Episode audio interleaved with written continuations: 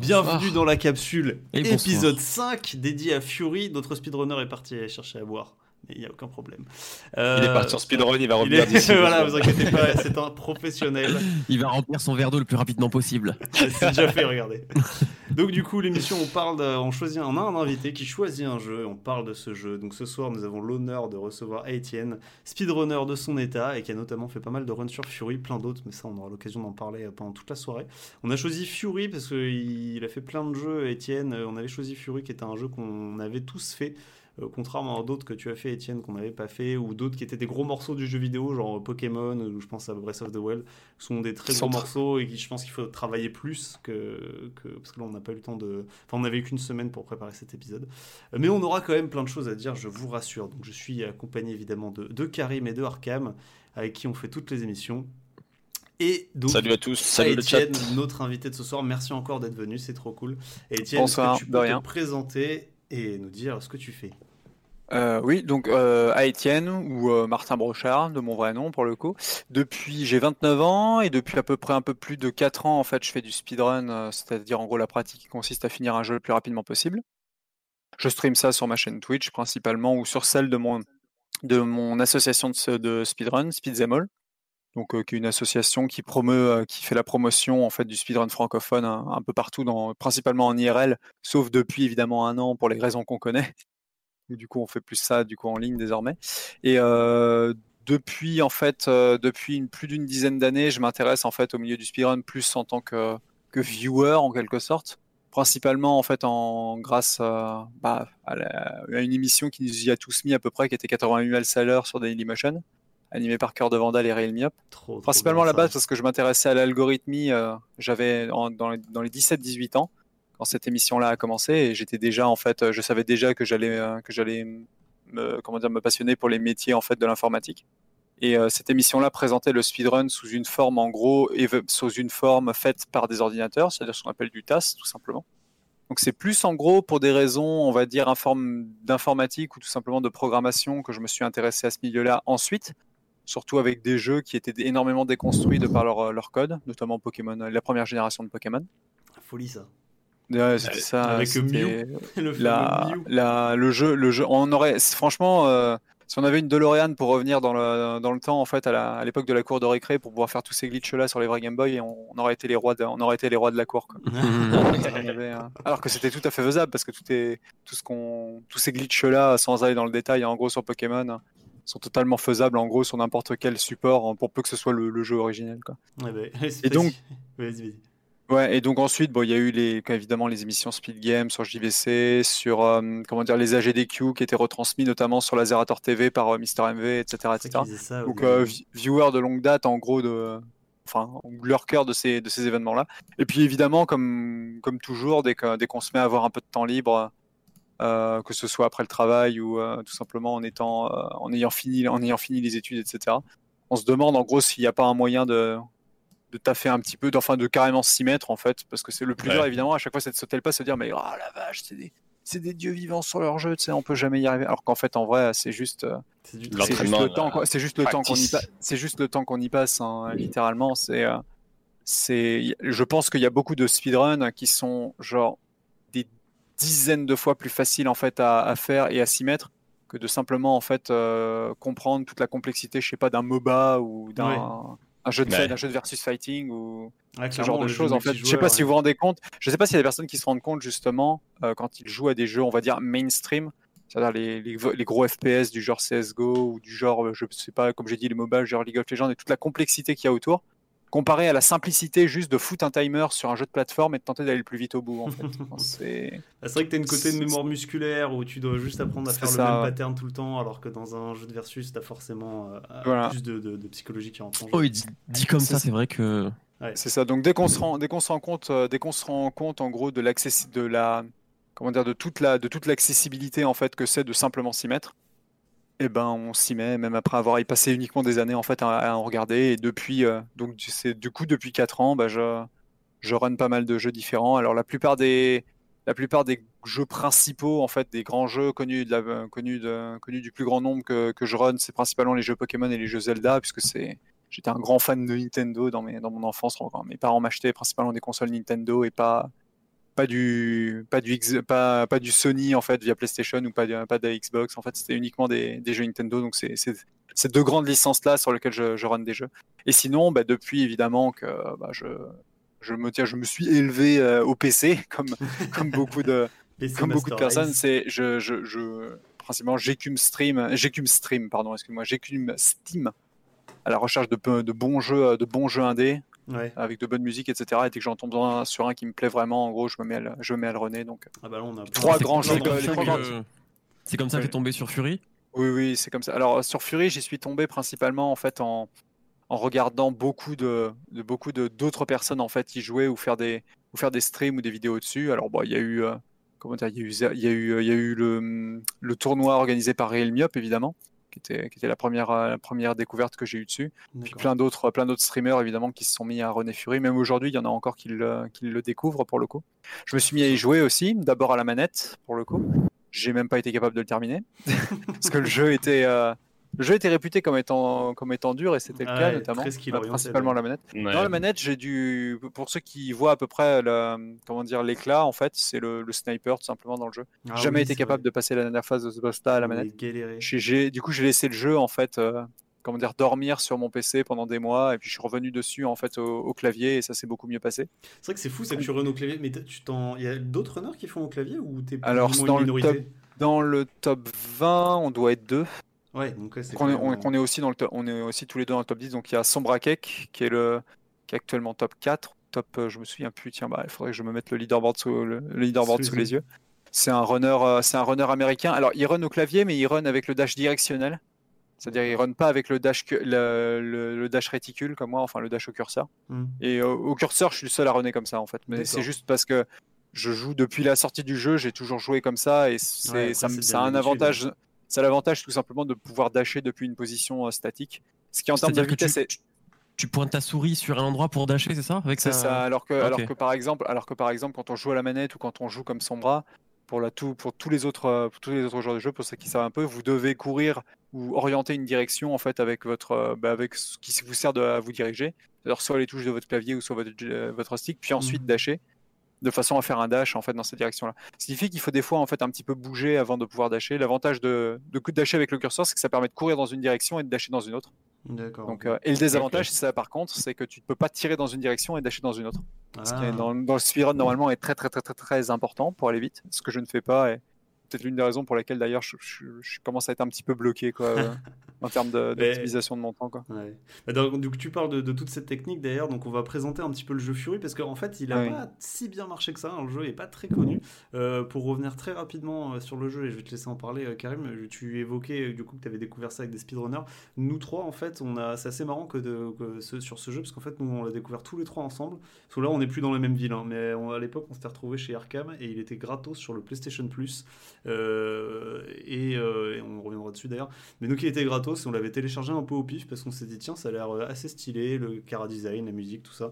Et donc on l'avait fait euh, tout un week-end, on s'était buté dessus, à essayer de le réussir quoi tout simplement parce que le jeu nous résistait et nous on était là mais attends c'est pas possible, on va quand même réussir.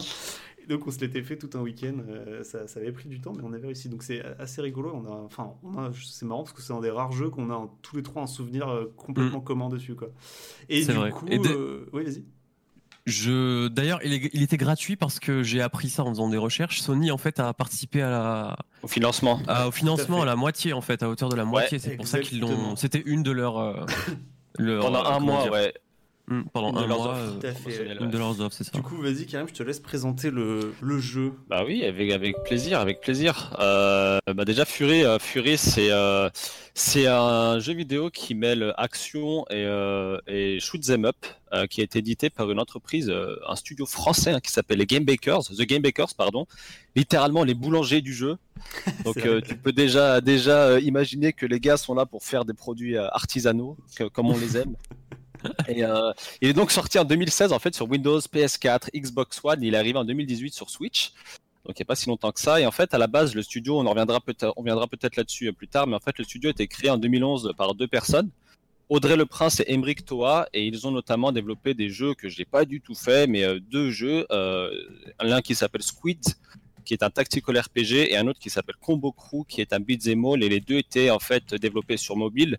Et c'est vraiment avec Fury qu'en fait le studio est passé du développement de jeux mobiles au développement de jeux console et pour eux ça a été vraiment un step euh, en avant dans le, développement de, de leur entreprise. Euh, comme on en parlait précédemment, en fait le jeu, le type de jeu c'est vraiment un boss rush tout simplement. Donc en fait on va enchaîner les boss les uns après les autres, il va falloir les défaire. Boss qui s'appelle gardien en fait dans le jeu. Et euh, entre chaque boss il va y avoir plus ou moins quelques scènes de de dialogue entre notre personnage et Merci un personnage tiers qui va nous expliquer un peu l'univers, qui de booster pour aller euh, fight le, prochain adversaire. Et euh, comme tu le disais précédemment euh, à Étienne, euh, le jeu est relativement connu pour être difficile euh, par rapport au jeu standard, euh, même si euh, il me semble, et vous allez pouvoir me corriger, il existe déjà à la base différents modes de difficulté que tu peux Oui. choisir, et je crois qu'ils en ont rajouté un il y a pas si longtemps, Tout le à mode invincible, où en gros, euh, exactement, Alors, le mode ça, invincible. c'est pas, un où, en mode, fait, c'est pas un euh, mode de difficulté en fait. Le mode invincible a été mis en place pour un mode, euh, pour un mode d'entraînement tout simplement. C'est-à-dire que non seulement il permet d'être euh, d'être invincible dans le jeu, mais il permet littéralement de skipper une phase, de se rendre à une phase précédente, de recommencer une Ah, c'est cool ça. Ah, ils ont rajouté ce mode-là pour, pour, euh, pour permettre aux runners de s'entraîner tout simplement. Ah, c'est vraiment ok, tellement parce que pensé c'était- pour speedrun, c'est fou. C'était trop gênant de, c'était trop gênant de refaire Ouais, un de refaire à chaque fois.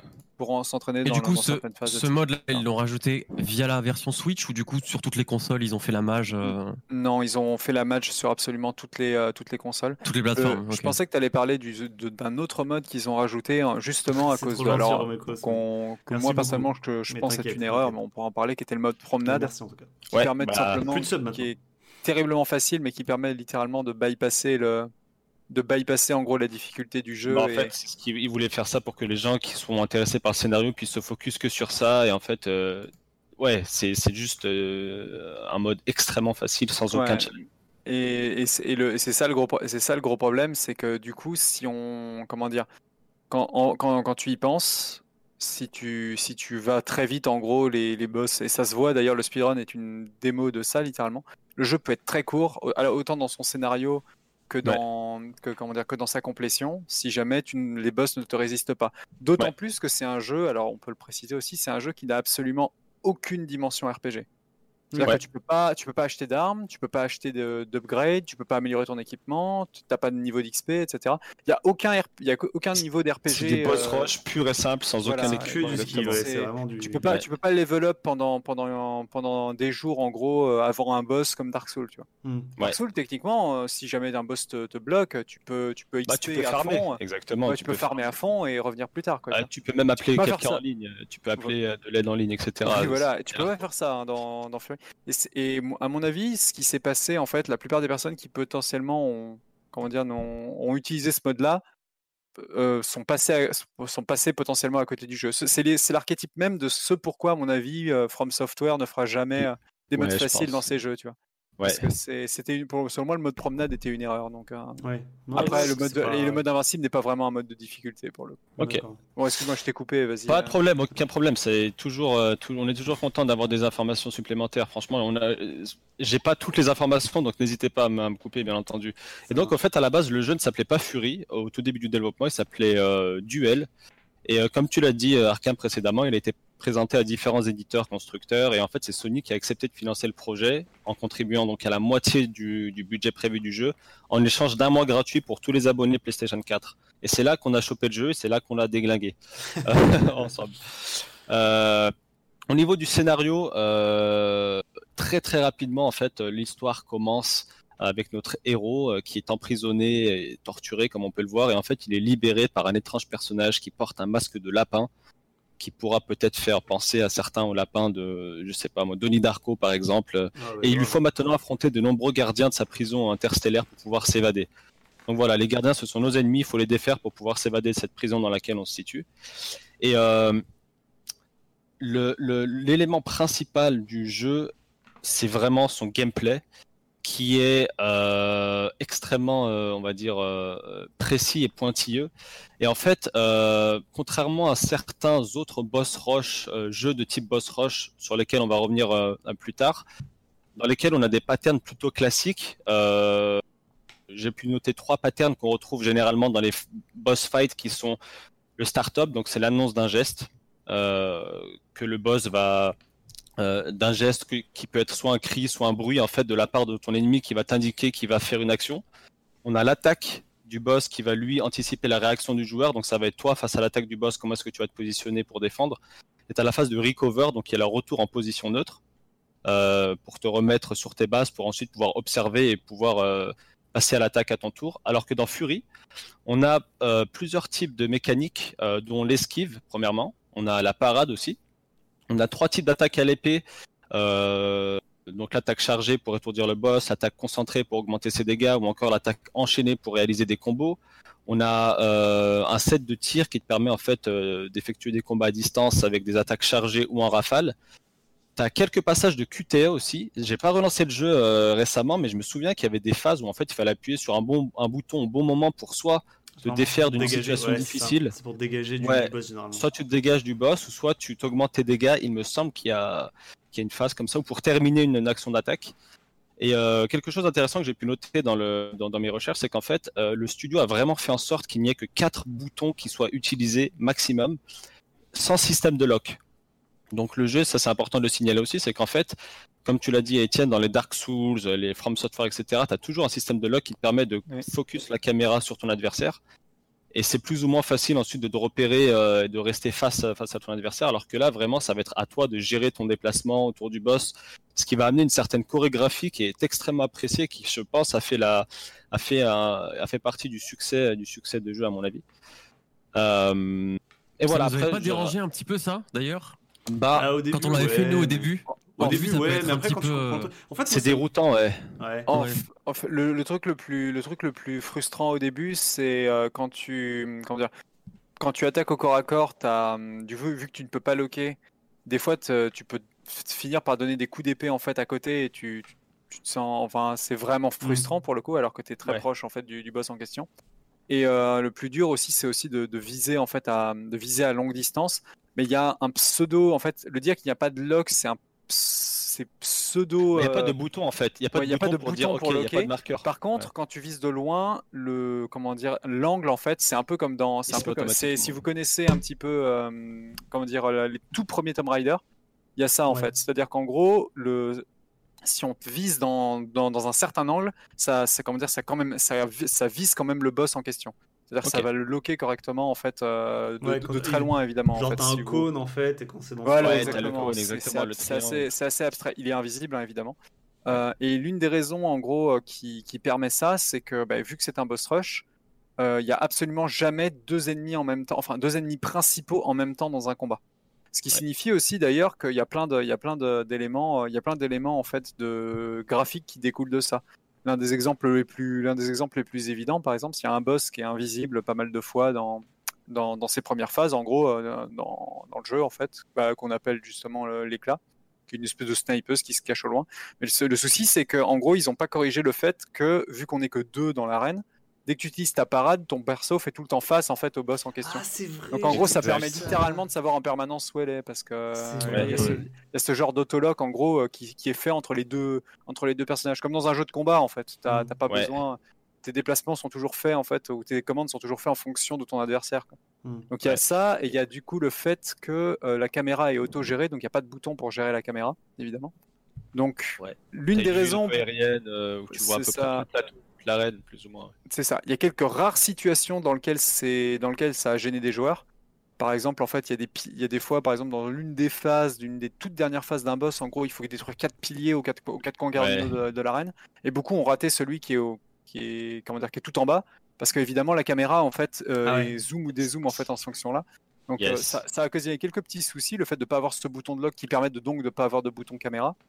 Mais de manière générale, en gros, c'est bien passé en fait, parce que bah, ça, ça a permis, euh, ça a permis de, bah, de, libérer en fait de, de, la concentration pour les joueurs en fait pour le, mmh. les esquives les plus classiques. Quoi. Mmh. Un des autres problèmes en fait. Oui, vas-y, vas-y, excuse-moi. Non, non, j'allais juste te dire, après, en fait, euh, comme tu disais, Kamal, pour répondre à ta question, du coup, euh, pour avoir fait pas mal euh, de jeux de From Software, From Software, récemment, en fait, le système de lock, c'est bien et c'est pas bien en même temps. Parce que du coup, c'est bien aussi d'avoir ta liberté quand tu veux te déplacer, etc. Et des fois, quand, si tu oublies d'unlock ton boss, tu vas faire quelque chose que tu n'as pas envie de faire. Tu pensais que tu étais en mode liberté, enfin que tu étais plus libre. Pour te déplacer, ça te rajoute une contrainte en fait. C'est-à-dire que quand tu veux te déplacer comme tu as envie de te déplacer, tu te déplaces en fonction de ton ennemi. Exactement. ça te rajoute une contrainte de devoir. Et euh, pour en finir en fait sur, euh, sur, le, sur le gameplay, euh, juste pour expliquer à peu près comment fonctionne le- le- la jauge de vie, parce que j'ai trouvé que c'était quelque chose qui était vraiment, euh, vraiment cool. Euh, donc en fait, tu vas avoir plusieurs carrés, je sais plus combien il y en a, qui vont diminuer au fur et à mesure que tu prends des coups.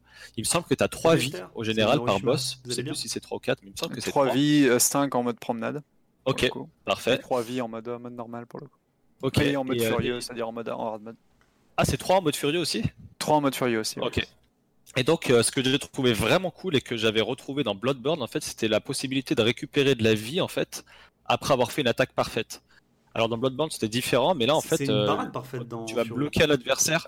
Pas qu'une parade parfaite, d'ailleurs, n'importe quel type de parade en fait au corps à corps, quand tu pars des attaques en mêlée, tu récupères de la vie. D'accord. Tu as deux façons de récupérer de la vie. Tu avec la parade où tu as en fait certains projectiles que quand tu, quand tu les Ah détruis, oui, les petits purées. une, une, une boule Ah oui, c'est en fait, vrai, tu les verte qui récupères. sont tes- et tu peux la récupérer et tu peux la récupérer de cette façon-ci. Ah, c'est qui- les deux. D'accord. Qui sont c'est tes points de chaîne d'ailleurs, Etienne, j'ai vu ça. Voilà. C'était tes points de chaîne, c'est le petit logo que tu as Oui, c'était mes points de chaîne. Ouais. Le petit c'est ça c'est Et c'est ce qui est donc, récupérer de la vie euh, malgré tout. Genre, t'es pas, il y a, une possibilité de recover euh, face à face à tes adversaires.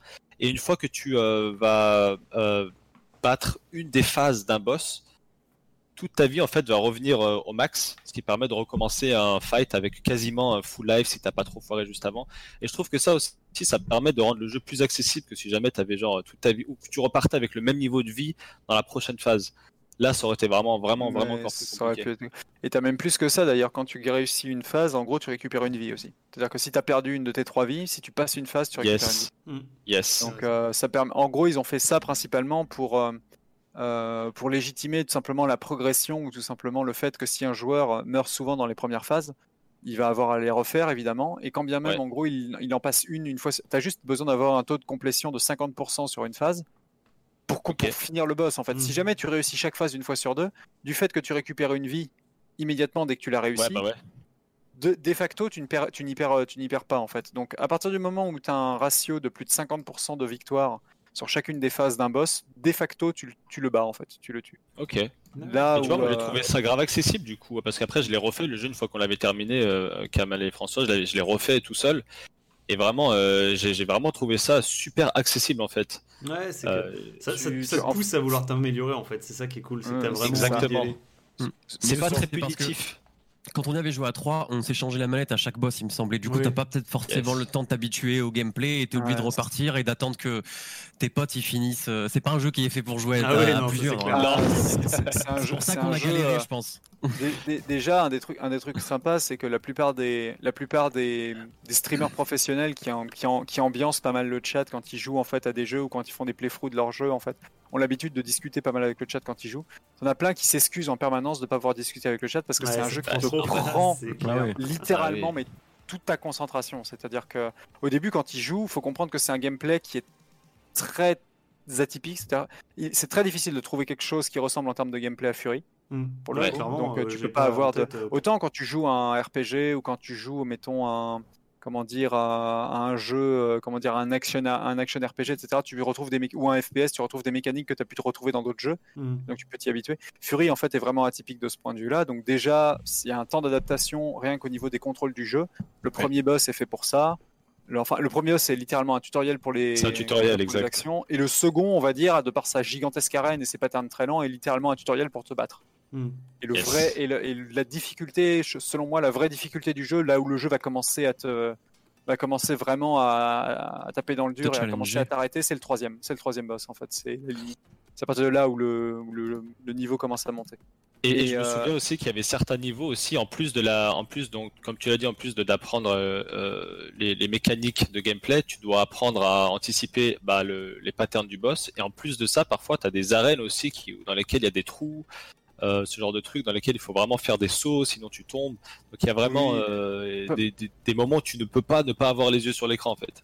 C'est c'est rare. En fait, la plupart des arènes sont designées euh, pour le boss en fait ou en fonction du boss. hein. Ouais. Il y, a une, il y a une arène en fait excessivement petite avec un boss en fait qui est très défensif par exemple. Donc euh, Ah, il y a une le- arène, il y a une arène là, qui se passe sur de l'eau en fait avec un boss qui t'amène sous l'eau principalement. Il y a une arène en gros qui se passe Oui, dans les airs galéré sur lui, là, celui Ah, avec beaucoup de projectiles, etc. Il y a une, il y a une arène dans- avec plein de murs en gros où tu t'affrontes un sniper évidemment. Donc euh, les Ouais, arènes sont designées. les- ouais. Le boss, le, le boss en fait n'est pas il n'y a pas que le boss en gros dans le combat, il y a le boss et son et l'endroit où il se bat en fait. Mm. Et- Mais ça se voit beaucoup avec le dernier boss d'ailleurs, où en fait le dernier boss c'est surtout une arène plus qu'un boss, parce que le boss est quasiment anecdotique quand t'arrives là. Enfin, le dernier boss. le- Le dernier boss avant d'arriver euh, sur Terre, etc. Ah, tu parles du dernier boss. Le oui, champ, je- c'est je ça, vois le champ, ça- ça ce qu'on appelle le battement. Où, Oui, où voilà, c'est le carrément en fait où il faut traverser une arène tout entière. c'est ça, pour le pour coup. le, le- le vrai boss c'est surtout plateforme quand t'es pff, il y a rien C'est vrai. C'est vrai. Il est très, euh, il est, il est, il est très, euh, comment dire, il est très prenant en fait scénaristiquement euh, ce boss-là en fait. en- Bah, moi, c'est à partir de là où j'ai compris, j'ai dit attends, il y a un truc chelou là. Il y a un truc qui ça, on va pas spoiler parce que c'est à partir de là où on se rapproche de la fin en Oui, général. voilà, c'est ça, un boss qui est proche de la Mhm. fin, qui est proche de la fin du jeu. Donc ouais, il y a ça et du, du coup pour en finir avec le, pour en finir avec le fait que justement euh, ce que tu disais, ce que tu disais euh, Arkham, c'est que le, comment dire, le fait que le jeu est pas fait pour se passer la manette littéralement les Ouais. uns les uns Ouais. les autres. C'est tout simplement parce qu'il y, a- il y a cette phase d'adaptation en fait et surtout d'apprentissage des patterns qui sont relativement scriptés quand même quand on les passe les uns derrière les autres. Et juste le fait de rejouer au jeu, ce qui est la, ce qui est la thématique de base d'un speedrun, hein, de, de base c'est ça en fait, faut y rejouer beaucoup. Mais là, juste le fait de rejouer au jeu et le fait que la mort ou le game over en gros te fait recommencer un boss depuis le début, c'est littéralement, ça te permet littéralement de step up en gros. Faut comprendre que la raison pour laquelle on considère Fury comme un jeu dur, ou ces jeux qui sont considérés comme durs, quand on prend des, des jeux en fait dans les derniers chapitres, genre Céleste, etc., ou qui vont littéralement te demander beaucoup de temps et de retry pour les finir, Mm. c'est simplement parce que la mort est, plus est vraiment une- un élément phare du gameplay, c'est-à-dire que ça te permet d'apprendre. simplement. Ouais. C'est un die and retry. Aujourd'hui, tu as beaucoup Céleste, de jeux où la mort est un bug. Ouais. Mais dans, en gros, il faut, Céleste, c'est le, ultra le 10, concepteur hein, du jeu et les, les gars qui vendent le jeu, ils disent il faut pas que le joueur meure, ça va le frustrer, il va s'en aller. Tu vois. Ouais, Alors, c'est clair. Ouais, ou alors, ouais, par exemple, exactement, dans les Dark Souls, par exemple, la mort, ça fait même partie du lore. Alors, Ouais. Quand tu Oui, reviens en. mais ça fait exact, vivant. bah, exactement, exactement. Là, par exemple, c'est un très très bon exemple. C'est-à-dire que pour les Dark Souls, carrément la mort est dans le lore, tu vois. Ouais. Pour là, pas, pas, pas, pas seulement dans le gameplay, mais ils l'ont carrément mis dans le lore du jeu. En fait, ils font attention à chaque fois en fait, à le mettre là-dedans. Euh, même, même, tous les, même pas les Dark Souls, tous les jeux de From Software. Tu prends Sekiro, euh, Sekiro, c'est carrément dans la- le ouais, titre. euh, c'est carrément dans le c'est titre, carrément dans le c'est vrai. Donc euh, ils, ils, ils- ils prennent ça vraiment comme une, comme une mécanique de gameplay. Euh, tant est si bien que euh, le, le truc important, c'est qu'elle soit pas frustrante pour le coup et qu'elle soit utilisable, c'est-à-dire en termes de, connaissances, tu vois. Et c'est vrai que c'est difficile de pas, c'est difficile par exemple de- pour un jeu comme Fury de juste euh, faire un petit, un petit, une petite tentative une ou deux, genre d'y rester une heure et de, de retenter en fait quelques jours après. C'est- C'est pas comme ça en fait qu'on peut finir le jeu, je pense. Ouais, ouais, non, Ouais. La plupart des personnes qui sont allées loin dans le jeu sont des personnes qui sont restées pendant des heures, en fait, longtemps, Mhm. vraiment euh, pendant un, un long moment, et sans forcément, en fait, évidemment, euh, euh, sans for- en étant forcément relativement concentré sur ce qu'ils font. Quoi. ouais. Mm. Faut que ça imprime, tout simplement. Donc Mhm. ouais, c'est un jeu qui nécessite de la, c'est un, c'est un jeu qui nécessite de l'implication. Mm. Voilà. De Il y a Atarki. Atarki qui dit euh, après l'amour est dans le pré, la mort est dans le lore. J'aime ça. Et si je pouvais racheter quelque chose par rapport au développement dont tu as parlé, Karim, mais euh, aussi le fait que tu disais que de prime abord, euh, bah, les touches de du jeu en fait elles sont ultra simples. Il y a que quatre actions qui sont réalisables ou je sais pas quoi. Mais en fait c'est que le comment il s'appelle le développeur le game designer du jeu Emeric Toa euh, il a fait un espèce de diagramme au début euh, qui représentait un, un triple A avec euh, chaque pointe du diagramme était euh, du coup un espèce de comment dire euh, une étape à, à- un point à comment qu'est-ce que aidez-moi aidez-moi j'ai perdu. Point à atteindre, peut-être, un, un point- un à- palier, un- Ouais, un palier à faire, un, une- objectif à réaliser dans le jeu, c'est-à-dire, euh, je sais pas, un côté bac à sable, euh, côté gameplay, il faut que le personnage fasse tel truc, tel truc, tel truc et, tout ça. Et lui, du coup, il a complètement effacé ça. Il a dit, moi, je veux pas faire un triple A. Déjà, j'en ai pas les moyens. Euh, je vais faire un triple I. euh, de jeu indépendant et je vais me focuser que sur une branche en fait de ce diagramme Yes. et euh, en l'occurrence, donc ce diagramme pour euh, pour euh, Fury, bah, c'était, je sais pas, c'est peut-être cette espèce de d'aspect die and retry euh, et, et cette chose. Et voilà, il s'est focusé juste sur ce point-là et il a dit, quitte à faire un jeu en fait ultra spécifique, euh, bah on va y aller à fond quoi. Et Ouais. euh, il a dit, il a dit d'ailleurs une phrase, euh, il a dit, je ne connais pas la clé euh, du succès, mais la clé de l'échec, c'est d'essayer de plaire à tout le monde. Ouais, c'est ce Exactement. qu'il a voulu faire. Et d'ailleurs, il a- parti du ouais. principe. euh, Fury peut pas de plaire à tout le monde. quoi. Exactement. Clairement. Il a balancé une analogie qui était très cool en gros à ce moment-là et, euh, et je vais rebondir sur ce que tu as dit Arkham mais en fait il a dit qu'en fait euh, c'est comme quand tu fais de la peinture si tu mélanges du jaune, du bleu, du rouge etc tu vas atterrir sur du marron gris ce sera pas très beau Et au final, eux, ils voulaient vraiment avoir quelque chose d'unique, avoir une, une vision euh, euh, focusée sur euh, un seul, euh, ouais, un seul objectif, celui d'avoir euh, une œuvre unique. Et euh, je pense qu'ils y sont arrivés. Et quelque chose que j'ai oublié, de- que j'ai omis aussi de dire pendant la présentation, quelque chose qui est super important, c'est au niveau du caractère design en fait des, des, des boss. Les boss sont donc les stars du jeu. Euh, oui. et donc, il a fallu euh, vraiment euh, les designer de sorte à ce qu'ils soient mémorables tous. Et pour ça, le studio a fait appel à, à un mangaka qui s'appelle Takashi Okazaki, qui est notamment connu pour son excellente série Afro Samurai, que je conseille à tout le monde d'ailleurs dans le chat. Il me semble qu'il y a cinq épisodes. Ça Très, très retrace court. quasiment l'histoire de, Fury. et un film, Ouais, en vrai, ouais. Ouais, il y a un film qui était. Ah, le film était pas, pas, pas ouf. Résurrection, il s'appelle, je crois. Euh, ouais, Oui, c'était moins, c'est- c'était moins bien que l'animé. C'est en fait, c'est ça- la, cette suite, c'est la preuve que les épisodes ont très bien marché et ils- donc les épisodes Mm. sont forcément mieux que le film. Exactement, exactement. Ça, Et du coup, et du coup, Et il y a voilà, ce, un ce jeu. mangaka. euh, Ouais, exact, il y a eu un jeu et ce, gars, ce mangaka a aussi travaillé sur euh, Batman Ninja aussi, j'ai vu, qui Ah. est sorti il y a pas si longtemps que ça, euh, qui était Mhm. euh, très cool d'un point de vue euh, caractère design. Et quelque chose que je voulais dire avant de vous laisser la parole, les amis, c'est juste qu'en fait, il, il y a beaucoup de le, ga- le gameplay a notamment été créé à partir des caractères design que l'équipe de Game Bakers voyait en fait. Apparemment, euh, le mangaka leur envoyait des personnages dessinés et en regardant ces mêmes euh, personnages, l'équipe disait ah ouais donc lui il porte son arme de cette façon donc on va faire en sorte que dans le gameplay il va se battre de cette façon. D'accord. Euh, ce qui était super intéressant Ah, coup, c'est plutôt que de partir du gameplay pour créer des personnages, ils sont certaines fois partis des personnages pour créer le gameplay. Et Ah, euh, c'était très intéressant à voir. Ah, D'ailleurs, quand ils cherchaient, quand ils cherchaient un cara designer euh, pour, euh, bah, pour designer du coup les personnages du jeu, euh, ils ont fait appel à beaucoup de, de cara designers euh, japonais. Il y en a aucun qui a qui a donné suite, sauf du coup euh, Takashi Okazaki. Et euh, il est devenu ultra pote apparemment le, le le designer du jeu avec lui. Il l'a invité en France. Euh, et euh, du coup, il travaillait la journée et le soir, genre, il faisait du tourisme. Ouais, genre, Ils allaient je se balader, je sais pas quoi. Et Ouais. il, il logeait chez lui. Il logeait chez lui. Du Ouais, coup, je ils voulais raconter ça potes. parce que le mec disait Et qu'il ça, c'est trop stylé. il lui disait qu'il lui payait des raclettes et du vin rouge et que maintenant il est fan de J'ai raclette. Raclette et vin rouge. L'histoire, l'histoire, est- ouais, l'histoire est assez folle justement de, de complicité qu'il y a entre les, euh, comment dire, entre les développeurs et justement le, le cara designer. Il y a eu aussi évidemment toute l'histoire au niveau des doublages du jeu parce que le, le jeu est évidemment doublé en français, mais aussi également en japonais En et en anglais et en anglais, japonais. parce que, parce que l'anglais là, la, comment dire la, bon, Ouais, la langue globale, universelle, hein, euh. Mais les doublages, les beaucoup, bah, du coup, euh, là où on pourrait dire en fait, il faudrait jouer le jeu en version originale, c'est-à-dire en version française. euh, mais les doublages japonais sont très très euh, sont très très appréciés de la communauté des, des fans justement du, du jeu. Ouais, je Pour dire qu'ils ont vraiment pris soin justement de d'avoir des doubleurs japonais, euh, comment dire, aux petits oignons sur le sur le jeu en, lui-même. D'ailleurs, l'une des rares euh, l'un des rares échecs de on va dire de doublage euh, est, l'un- est un échec français est un échec on va dire du doublage français alors que le jeu est français justement à cause d'un boss rajouté dans le DLC mais qui avait été demandé par Microsoft pour la sortie Xbox du jeu justement où on pourra en parler. hein.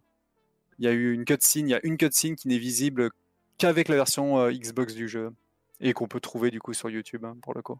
Et il y, a une, il y a une petite erreur du coup de doublage euh, français dans, au sein de ce boss là quoi. Ah, Qu'est-ce qu'il a fait C'est la seule, la seule qu'on peut trouver quoi. Ah, il a, il a fait quoi? Je connais pas cette. euh, cette Alors l'anecdote en gros c'est que euh, Fury du coup a un, a un DLC qui rajoute deux boss, enfin oui qui rajoute deux boss, dont un qui n'est jouable qu'en qu'en difficulté maximum. que je n'ai jamais fait du coup. hein. C'est lequel déjà? Parce que moi j'en ai fait un des deux. Alors Euh, t'as fait la flamme ou t'as fait Bernard J'ai fait la flamme. La Ouais, flamme, c'est le mec un peu balèze. euh, C'est ça, voilà. Qui a un- Très, qui a un, qui a un lore, euh, qui a un lore en fait pré, euh, comment dire, euh, pré, pré-game en quelque sorte. Exactement. Ouais. Et que personne ne connaît évidemment, donc il y a que le, les, comment dire, ce qu'on voulait en faire les devs en fait qui le connaissent. En gros, pour la sortie Xbox du jeu, Microsoft a, comment dire, a, a dit, a donné son accord à, à une, à une condition. Il voulait un boss spécifique au, comment dire, euh, à la version Xbox Ah oui. avec une cutscene spécifique à la version Xbox. Donc ils ont eu la cutscene spécifique euh, pour cette version-là. En gros, si vous vous souvenez bien, dans la toute fin du jeu, normalement, on a un ascenseur qui nous envoie vers une euh, comment dire vers une armure qui nous permet d'aller dans comment dire dans l'espace. Ouais, ça, j'en dis pas plus, tu vois. Eh ben, cet ascenseur, en gros, dans la version Xbox, ne va pas vers le haut, il va vers le bas, en gros, dans le sous-sol Ah. pour, euh, pour affronter ce, ce boss-là avec cette cinématique-là. Donc c'est la flamme, justement. Donc, euh, et ce boss-là, justement, a été rajouté pour la version, euh, pour la version Xbox, donc pour la version Microsoft. L'erreur de doublage en question, justement, c'est la transition de la phase 2 à la phase 3, où, où, euh, où il te dit je te maudis, etc. Alors il dit, euh, Ouais. et en fait, il se, il, il se, il se rate, en fait, il dit juste le mot maudit en quelque sorte en français, ce qui veut rien dire. hein, donc euh, là, le doublage français est raté à Ah, ce moment-là. cool, Et le ouais. second boss, et le second boss qui est rajouté à une histoire sympa aussi, donc c'est le boss de test, c'est le tout premier, c'est le tout premier boss qui ait, qui ait jamais été créé pour Fury, c'est Bernard en fait. Donc c'est un boss sans aucune texture. En gros, c'est un ensemble de polygones comme on fait Ah, en fait un pour boss ça euh, qu'il de ressemble test. à ça, c'est parce qu'il. Et en gros, ils ont, ils utilisaient ce boss-là pour tester euh, leur pattern, etc. Ouais, Et donc, voit, ils, mais, et donc, en gros, ils ont fait un boss pot pourri en quelque sorte où ils ont mis tous les patterns qu'ils ont pas mis sur, euh, sur tous les boss. C'est pour ça qu'il a 9 phases d'ailleurs, bah, pour le nombre de boss, pour le nombre des autres boss en fait, tout simplement, euh, qui existent dans le jeu. Et ils ont mis tous les patterns trop durs qu'ils avaient pensé en fait pour ces boss-là. Euh, et donc ils en ont fait un gros boss melting pot. Ils, alors ils ont tenté de l'affronter. Alors phase par phase, les développeurs apparemment arrivaient à le battre, mais y a, apparemment il n'y a aucun développeur qui arrivait à bout de Bernard, tout du moins. Et donc ils l'ont rajouté en gros dans le, dans le DLC, ils l'ont mis en boss final du mode, euh, du mode speedrun du, du mode furieux. ouais, quand ils ont Et fait- depuis d'ailleurs le record du monde est tombé euh, contre ce gars-là, contre ce boss-là il n'y a pas si longtemps. hein. Le, le gars qui avait le record, le gars qui a un- enfin qui est un- le gars qui a une machine littéralement sur Fury qui a tous les records du monde de partout, c'est un, un Australien qui s'appelle Dirk. Ouais. Et il y a pas longtemps, il y a un Japonais qui lui a repris le record du monde sur Bernard. C'est combien de temps secondes, en, euh. en speedrun, euh, Bernard? Euh, Bernard, alors du coup maintenant le record est à 5 minutes 46. Putain, Même en speedrun, 5 minutes, Sachant c'est- que- sachant- c'est long. c'est grave long, Sachant ouais. que, sachant que je- j'ai le troisième temps, j'ai le troisième temps mondial dans le dans ce dans ce mode de difficulté, Oh, là, le furieux, et que je ne suis strictement jamais en- en- allé en dessous de 7 minutes 30. Ah ouais. Donc euh, Ah il n'y a ouais, que deux mecs Ah au monde qui ont un gros gap, 6 quoi. minutes. Ah ouais, c'est non, minutes, c'est c'est faut, ouais. faut faire le faut faire le boss des semaines. Je pense qu'ils ont fait le boss des semaines et des semaines et des semaines parce que le boss est très aléatoire aussi ce boss là. Ah, c'est top. Que ça. en gros c'est un boss blague avec plein de plein de patterns euh, de- absurdes dedans. Hmm. des fois des patterns dans- pendant lesquels il est invincible pendant 30 secondes. Dès que tu le croises, en gros, tu recommences le boss depuis le début. Enfin, c'est- Ah. Ouais, du coup, il y a peu- Taluk qui, euh, qui entre en oui, compte oui, dans là, ce genre c'est- de... en fait, c'est le, c'est le boss qui nécessite le plus de chance, simplement. Ah, Ouais. Là où, euh, là où ce qui est sympa d'ailleurs, c'est que dans, dans Fury, en général, si on passe plus loin en fait vis-à-vis du speedrun, c'est que le, en gros, les boss sont aléatoires, c'est-à-dire ils, vont, ils ont un enchaînement de patterns aléatoires, mais plus tu les fais vite, bah, moins l'aléatoire rentre en jeu en fait. Donc c'est-à-dire que plus Yes. tu es efficace en fait en termes de speedrun, en termes de Ah vitesse, ouais, moins, euh, moins l'aléatoire vient te, vient te, Mhm. vient te- vient- C'est Oui, pour ça, qu'en speedrun d'ailleurs, de jeux au final. Ouais, c'est ça. C'est pour ça que d'ailleurs, il y a plein de, il y a plein de patterns que je vois des fois quand, quand, quand d'autres joueurs justement jouent, jouent au jeu que dont je me souviens même pas parce que je les vois jamais en fait. Tout simplement, ils n'ont pas le temps de se produire. Oui, Mais oui, mais tu, comme. tu euh, niques le boss avant qu'il comme, active cette euh, pattern. Est-ce que vous vous rappelez, euh, Karim et Erkam, du boss euh, qu'il doit y avoir avant le battement, là, le mec qui a un samouraï aussi con- con- contre toi, Oui, et qui euh, est la assez pointe. faible, ouais, la pointe, qui a, qui a assez peu de vie en fait finalement, et tu lui fais beaucoup de dégâts, mais il est tellement chaud qu'il te démonte. Et par Ah contre, bah, en speedrun, c'est un scandale. Oui, alors en speedrun, ce boss-là est un scandale. Par contre, quand tu le croises la première fois, en trois Ah coups, ouais, il- en c'est trois ça. coups, t'es mort. Donc, euh, C'est un- celui, c'est celui dont l'arène est super petite, non? Ouais, euh, En au début, t'es une petite arène, et après, t'es sur un. après, t'es 2D. sur un ponton en quelque sorte où c'est un boss 2D Ah en fait. oui. en- Comment dire hein. Il était très inspiré ce, ce boss-là Ouais. Très stylé, ouais. J'avais adoré ce boss-là parce qu'il est, il est très, a des bonnes chaud, répliques aussi. En plus, ouais, de fou. Non, non, ouais, Il y a des répliques bien shonenesques. Ah, c'est totalement Mhm. ça.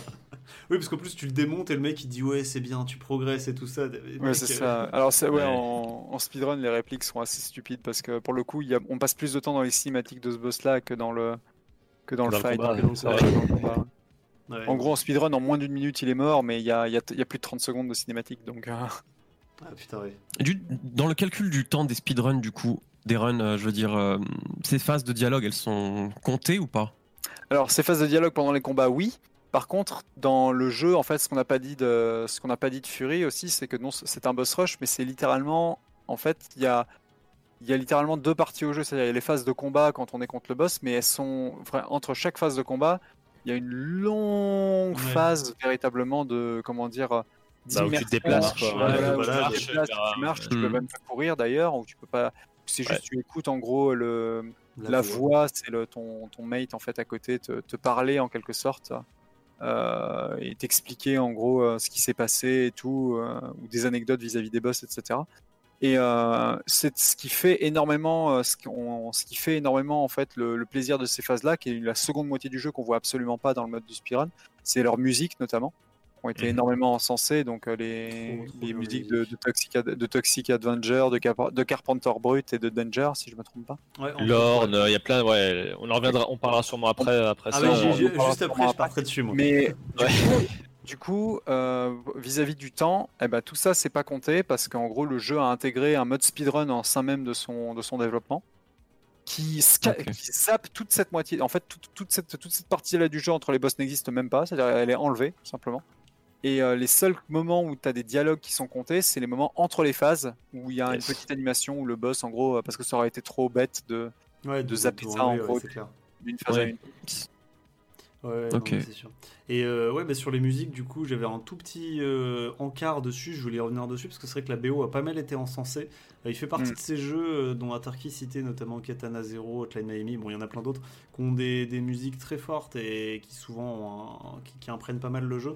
Là, c'était vraiment le cas aussi. Et comme c'est un jeu français, il y a pas mal de DJ français dans le tas. Donc j'ai la liste des, des, des DJ. Je voulais juste vous poser des questions vite fait. Alors, parce que j'ai pas fait de quiz pour cette émission, parce que j'ai pas trouvé de trucs pour, de, pour faire des quiz, mais Rapidement, je voulais vous faire le mini quiz. En gros, c'était euh, les, les DJ et vous demander si vous savez leur, euh, leur nationalité. Donc, on a Carpenter Brut. Vous savez s'il est français, Il est est français.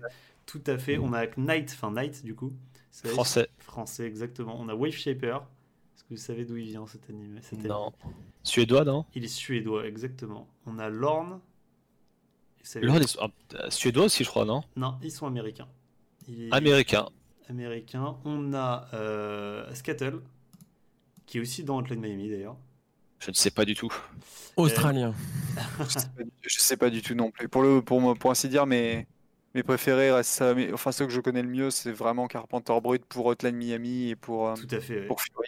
Tout à fait. Et puis euh, The, Toxic Ad- The Toxic Et, Avenger. et Danger et Toxic Avenger, Ouais. du coup, pour terminer, qui sont français. Et ouais, Carpenter Brut, euh, effectivement, qui a aussi fait la BO de la- Hotline Miami. Et donc, le petit encart que je vais faire rapidement, c'est que ce qui est assez impressionnant sur toute la BO, c'est que j'ai refait en fait tous les musiques, ils les ont fait pour le jeu. Alors, parce que j'avais vu l'interview qu'on avait vu où ils disaient qu'ils s'étaient débrouillés pour faire une boucle, en fait, où ils expliquaient qu'il fallait faire une boucle de jeu qui soit suffisamment cool pour qu'elle tienne, enfin, qu'elle marche avec le, le boss et tout ça, mais qu'elle soit pas trop chiante si tu te la ré- récupères en boucle tout le temps, Ouais. tout le temps, parce que tu sais pas combien de temps le, le- le fight va durer. Donc il y a tout un truc comme ça, entre les phases de, de, de- de ce qui se passe du boss, la musique change, c'est très très bien fait. Et ce qui est assez impressionnant, c'est que toutes les musiques sont des musiques qui ont été composées que pour ça. Et donc euh, les musiques que Carpenter Brut a fait, il en a fait 4, elles sont pas sur ses albums, quoi. elles sont que sur, euh, sur Fury. Ouais, la bande son est unique et euh, Euh, comme tu le disais, il me semble qu'ils ont demandé en fait à, à ces DJ de créer des musiques en fonction des gardiens. Donc ils ont attribué un personnage à chaque DJ sans même leur montrer le jeu. Ouais, c'est vrai. En fait, euh, ils ont dû produire la musique, ils, ont, ils leur ont juste expliqué l'univers, ce que le jeu allait apporter, et ils leur ont dit bah, faites-nous euh, une musique euh, dans, dans cet univers sans même avoir vu euh, le jeu ou alors l'avoir vu en, en- en mode prototype. quoi. Ouais, c'est Et euh, ce qui, ça a super bien fonctionné apparemment, et toutes les musiques ont été super cohérentes avec, euh, Les- bah, avec les- les propos. Les spécifications qu'ils leur ont données, par contre, étaient, euh, si je me trompe pas, euh, de faire que les musiques, en gros, qui est donc, comme tu l'as dit, une seule, euh, une seule euh, tracks, en fait, une Une seule, boucle, ouais. euh, une seule piste, Mhm. c'était que- qu'elle varie en fait en fonction, ouais, ouais, qu'elle qu'elle- qu'elle donne des immersions en fait, genre un moment de sérieux, un moment tu sais, de battement, etc. Les unes les autres. Là où ça se voit, les deux où ça se voit le plus, c'est celle du deuxième boss en gros où le, le début de la musique est très très lent et c'est celui qui est repris pour la marche. Ouais. Et au bout d'une minute trente, en gros, ça commence à devenir beaucoup plus, euh, comment dire, beaucoup plus frappant en fait en termes de basse, etc. Et là, c'est juste après, euh, juste après cette minute-là, c'est tout le combat du boss. Mais Mhm. cette première minute trente est que pour la marche. Le second, c'est euh, les phases en fait au corps à corps de, les phases au corps à corps justement du de l'éclat, qui est le boss en fait, qui est le sniper tout simplement. Mhm. On parlait depuis un peu un moment. En gros, le... ils avaient une phase en gros avec euh, énormément justement de double croche, etc. euh, qui, qui, qui plaisait beaucoup en fait aux développeurs. Mais si vous écoutez la bande son originale et si vous jouez au jeu, vous allez vous rendre compte d'un truc, c'est que dans le jeu, eh ben, au moment où on est au corps à corps contre ce boss-là, ils ont ralenti la, la musique. Ah Euh, ouais. La musique est beaucoup plus lente en fait au corps à corps. C'est laquelle Parce qu'ils ont du- trouvé que ça passait mieux en fait. euh, ils ont trouvé que ça passait mieux en fait. euh, Tu te rappelles que la nom de la, musique de la musique, euh, laquelle c'est Ou je joue euh, c'est Your Mind. You- ah, ok. Your Mind. Your Mind et en gros vous avez un vous avez passage en fait qui est très qui est qui est normalement le passage qu'on entend quand on est au corps à corps contre l'éclat donc la, la snipeuse justement. Euh, où là la musique est ralentie à ce moment-là parce que les développeurs se sont rendus compte en gros que c'était mieux en ralenti. C'est c'est la preuve euh, de ce que tu disais, c'est-à-dire qu'en gros ils ont développé la musique sans avoir une sans avoir Ouais, en fait, euh, le jeu. ouais, parce que si ça avait été le cas, en fait la musique aurait, ils auraient pas eu besoin de changer la vitesse de la musique littéralement. Ouais, tout à fait. Les- Elle est littéralement. Et, et- et une, et une autre chose que j'avais noté aussi dans les, euh, dans les, euh, dans, dans, dans les notes, c'est qu'en fait, euh, Emmerich, euh, toi, c'est Emmerich, hein, c'est bien ça, je vais C'est pas ça, écorcher son nom. Oui, fait. regarde l'émission parce que je l'ai quand même, euh, je l'ai je l'ai inséré dans mon tweet. Ah, c'est vrai? J'ai mis The Game Bakers, ouais, j'ai mis The Game Bakers au cas Ils où. sont, ils sont occupés maintenant. Ah, Game. Ils, viennent de, ils viennent de lancer Haven. qui est leur Et nouvelle- Ouais, qui, exactement, a, qui a pas dernier dû jeu. ultra bien marché. mais ouais, Yeah, tout ça n'a rien à voir, d'ailleurs, j'ai pas Très testé, mais, euh, Et Ah, du coup, quelque chose que j'ai noté, c'est qu'en fait, il était lui-même faisait de la boxe et euh, il essayait de trouver un moyen en fait de, de motiver les gamers avant leur arrivée face au boss. Et c'est pour ça qu'ils ont mis vraiment un, un- un- une grande importance sur les musiques pour qu'elles préparent en fait psychologiquement euh, les, les joueurs euh, pendant justement ce long passage euh, Hmm. entre chaque Comme boss. le boxeur qui entre. Exactement, Ah, la exactement. le. Exactement. Et il voulait de la mu- une musique qui, tu vois, qui tape vraiment pour te dire, bon là, c'est pour te mettre dans le mood. En même temps, la musique, elle, elle met en forme. hein. D'ailleurs, euh, Ouais, ils ont, ils ont clair. fait, là, je, je voulais aussi rajouter ça, ils ont fait un concert spécial Fury pour le lancement du jeu qui était à la machine du Moulin Rouge. J'ai retrouvé l'affiche le 6 juillet 2016, euh, donc avec Wave Shaper, Toxic Avenger, Night et Qu'importe Brut. Donc trois DJ français et Wave Shaper qui a quand même fait le déplacement. Et que personnellement, euh, petit aparté, moi je l'ai découvert avec euh, Fury et je suis trop fan maintenant de Wave Shaper, je suis trop Ouais. trop trop fan. Et donc, euh, ouais, Toxic Avenger, donc je Du coup, c'était un concert qui était intéressant même pour les personnes qui euh, Ouais, s'en foutent du parce jeu. C'est clair. Il y, a- il y a une assez grosse scène euh, synthwave euh, française qui existe maintenant, notamment avec les têtes d'affiche euh, Carpenter Brut, qui a quand même, euh, qui fait bien, qui est, qui est vraiment, je pense, le plus gros. Et euh, mais la plupart des DJ dans ce style-là sont français pour, euh, pour une grosse majorité, ou européens en tout cas. Bien sûr, c'est Car- une généralité, mais je, voilà, c'est quand même un peu ça. Le, le style de Carpenter Brut maintenant est reconnu enfin dans, dans, dans pas mal de musique dès que les gens entendent des corps derrière c'est-à-dire tu sais, des, des voix en fait en corps en chorus derrière donc ils disent, oh c'est du Carpenter Brut et tout Ouais, enfin il y a ils se sont vraiment fait Il connaître ouais Ah, voilà ouais, ils se sont vraiment fait connaître pour euh, pour ça maintenant. Donc euh, c'est ils sont pas seulement connus pour leur euh, comment dire pour leur réalisation en termes de jeux vidéo mais ils sont non seulement connus pour maintenant euh, apparemment ils ils ont vraiment une notoriété dans le Ah, ben je, justement dans, le monde de la- dans ce monde de la musique. ah, ouais, que, je- que pour le coup, je suis pas du tout. Pour le coup. Ben, je, suis, je suis allé voir deux concerts de euh, Carpenter Brut, pour le- je les ai vus quand j'étais à Paris, j'ai eu le temps de voir, euh, bah, dans la liste de, de- de Fury, j'ai pu voir Carpenter Brut, Wave Shaper, je l'ai pas vu parce que c'était un DJ set où en fait euh, il y avait 6 DJ je crois, et Wave Shaper c'est celui que je voulais le plus le voir, mais il passait à 3h30 du matin. Là je suis arrivé à 23h30, je n'en pouvais plus, j'étais Ah. complètement rincé. En plus je bossais le lendemain, donc autant me dire qu'à 3h j'ai abandonné, donc je n'ai pas vu Wave Shaper. Mhm. Euh, et j'ai vu Toxic Avengers aussi qui était, qui était là. Et Carpenter Brut, les concerts sont incroyables. hein. Et, euh, et petit truc aussi que je veux dire qui n'a rien à voir avec Fury, mais que je trouve intéressant, je me suis dit que je voulais vous balancer l'info. On voit jamais son visage, et si vous vous rappelez, vous Ouais. avez vu le, le- l'interview comme moi là, de- sur Steam, enfin le making of comme moi sur Steam, il y a Brut. Il est sur son interview. canapé, il il, a est, un il site. est- il est pour tout noir, on voit pas sa tête. Et en fait, ça, il le disait dans, dans, dans une interview. Il disait qu'il se monte jamais, et notamment en live, pour l'avoir vu, c'est exactement pareil. Sur les lives, c'est lui qui est au synthé et il est complètement à côté de la scène, vraiment à côté et pas dans la lumière. Il y a aucun spot sur lui. Il y a des spots sur son batteur et son guitariste qui sont en pleine lumière. Et puis l'écran, il y a un gros gros jeu euh, de lumière. Enfin, genre l'écran on passe des trucs trop stylés. Mais lui, on le voit quasiment pas et il veut jamais se montrer et il le, il le se justifie. J'adore la justification, c'est pour ça que je vous raconte ça. C'est qu'il dit euh, quand tu vas au resto, t'as pas besoin de savoir la tronche du cuisinier pour apprécier la bouffe. Donc c'est pour ça que je me montre pas. Donc, Ah, c'est très cool. Après, lui, il a vraiment un univers hyper, euh, hyper visuel. Ouais, Euh, genre, tout tu vois, tous ces clips et tous ces vidéos, c'est vraiment des, c'est des œuvres d'art en fait. Ce Eh ben fait. lui, ouais, et en live, il pose, en live, il pose des vidéos qui sont spécifiques au live en fait. C'est des vidéos qui posent que pour le live, euh, qui sont derrière, qui occupent un petit peu la scène, parce que c'est vrai qu'il y a que entre guillemets un batteur et un guitariste qui donc qui, qui fait ça. C'est c'est très cool. Franchement, euh, si un jour vous avez l'occasion de qui passe dans votre ville, je vous, je vous encourage à voir. C'est euh, très cool. C'est Allez, un- la petite pub gratuite pour Carpenter Brut, c'est parti. Mais, mais, mais ça- mais ça se voit que c'est un- c'est quelqu'un aussi qui est fan justement de ce, pas seulement en gros de, de simplement produire, en- de produire en fait une, une œuvre artistique, simplement le, le simple fait de la présenter rentre aussi en ligne de, en ligne de compte de ce qu'il veut faire. Notamment, il y avait, je crois, des concerts. Alors, je sais pas s'il était dedans, mais au Stunfest notamment, qui est un, qui est à Rennes en gros et qui est une convention de jeux vidéo. Mhm. Euh, notamment où beaucoup de, beaucoup de studios indépendants en fait ont, ont l'occasion de présenter leur, euh, leur jeu et ils avaient, ils avaient carrément été appelés pour faire un concert en fait après, euh, après justement le, bah, le, des années après que le, le succès qui a été Fury en fait dans le monde du jeu indé en fait en France. Ils ont fait un concert euh, au, après, après minuit, quelque chose comme ça, Trop sur sympa. la scène justement, bah, justement la scène qui reprenait que, que reprenait euh, Team Super Play Live où ils présentaient Ouais. beaucoup de speedrun, etc.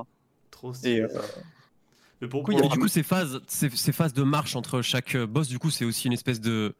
Comment dire T'assistes un petit peu à un petit concert de, de, de chacun des artistes parce qu'il n'y a rien à faire pendant ces phases de, de Ouais, marche. Il n'y a aucun monstre, il n'y a pas de loot, il n'y a pas d'expérience à prendre nulle part. il y a- y a Juste tu marches et tu profites, quoi. Ouais. Il y a strictement rien à part de la musique et des dialogues en fait. Et de, la, Ouais. mu- Ouais. de la musique et euh, des dialogues. Et euh, une- un, es- un espace visuel évidemment dont tu ne maîtrises absolument pas la caméra. Oui. Ouais, la caméra gros, change euh, parfois quand Et, et surtout graphiquement, le jeu est excessivement simple. hein. C'est-à-dire que quand tu vois les phases de marche de comment dire de ton personnage ou les phases de, il y a que la tête qui bouge, etc. Il n'y a pas de, de, de- comment dire de, de gestion euh, de mouvement facial, etc. Ouais, il est très, Euh, très Bah, robotique. d'ailleurs, son visage est caché, sa bouche est cachée d'ailleurs. Tu Sa vois. bouche est un peu cachée, en de rares fois on la voit, etc. Le visage de la voix, en fait, est l'une justement l'une des reprises de- du fait qu'on ne voit juste très- strictement jamais son visage avec son masque de, de lapin Mm. et son micro, tout simplement. Ouais, c'est vrai. Et, et son, son fameux pouvoir, en fait, du fait qu'à chaque fois qu'on qu'on change de plan, en fait, il est, il est toujours quelque part dans, ouais, il est sur déjà l'écran. sur le. ouais. Il se téléporte. Sur yes. c'est pas qu'il se téléporte. En fait, le, le- le concepteur du jeu avait donné une, euh, avait donné une info comme quoi, mais est-ce qu'il se téléporte, est-ce qu'il maîtrise le temps, etc. Il dit non, non, non. il- à chaque fois, il tease. En gros, non, c'est un pouvoir bien plus grand que ça, mais il dit jamais lequel, en fait. Ah, c'est On cool ça. interroge, on interroge justement euh, Emmerich là-dessus. euh, À chaque fois, il dit justement, euh, non, non, euh, il a, un, il a un pouvoir bien plus grand. C'est pour ça qu'on l'affrontera jamais, etc. c'est téléporte, c'est pas de la téléportation, c'est encore plus fort que ça. Enfin, ce genre de choses. Ah, moi, c'était une voix euh, dans hein. Voilà pour, le, la petite, pour la petite anecdote. Donc il y a ça.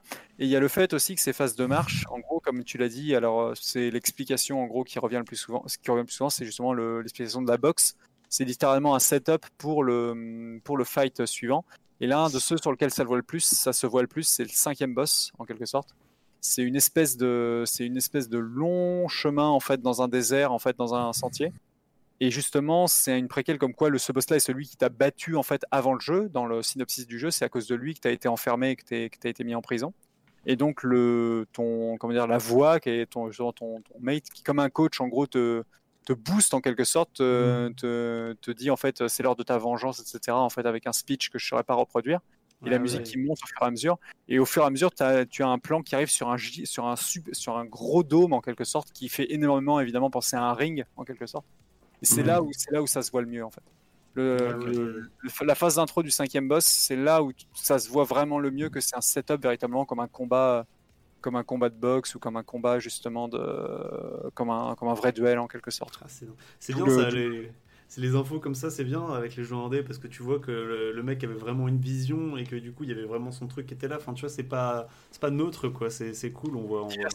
Ouais, Ouais, c'est diversifié en fonction des boss, mais s'il y en a bien s'il y en a bien un sur lequel ça se voit particulièrement bien, c'est le cinquième boss. D'accord, ok.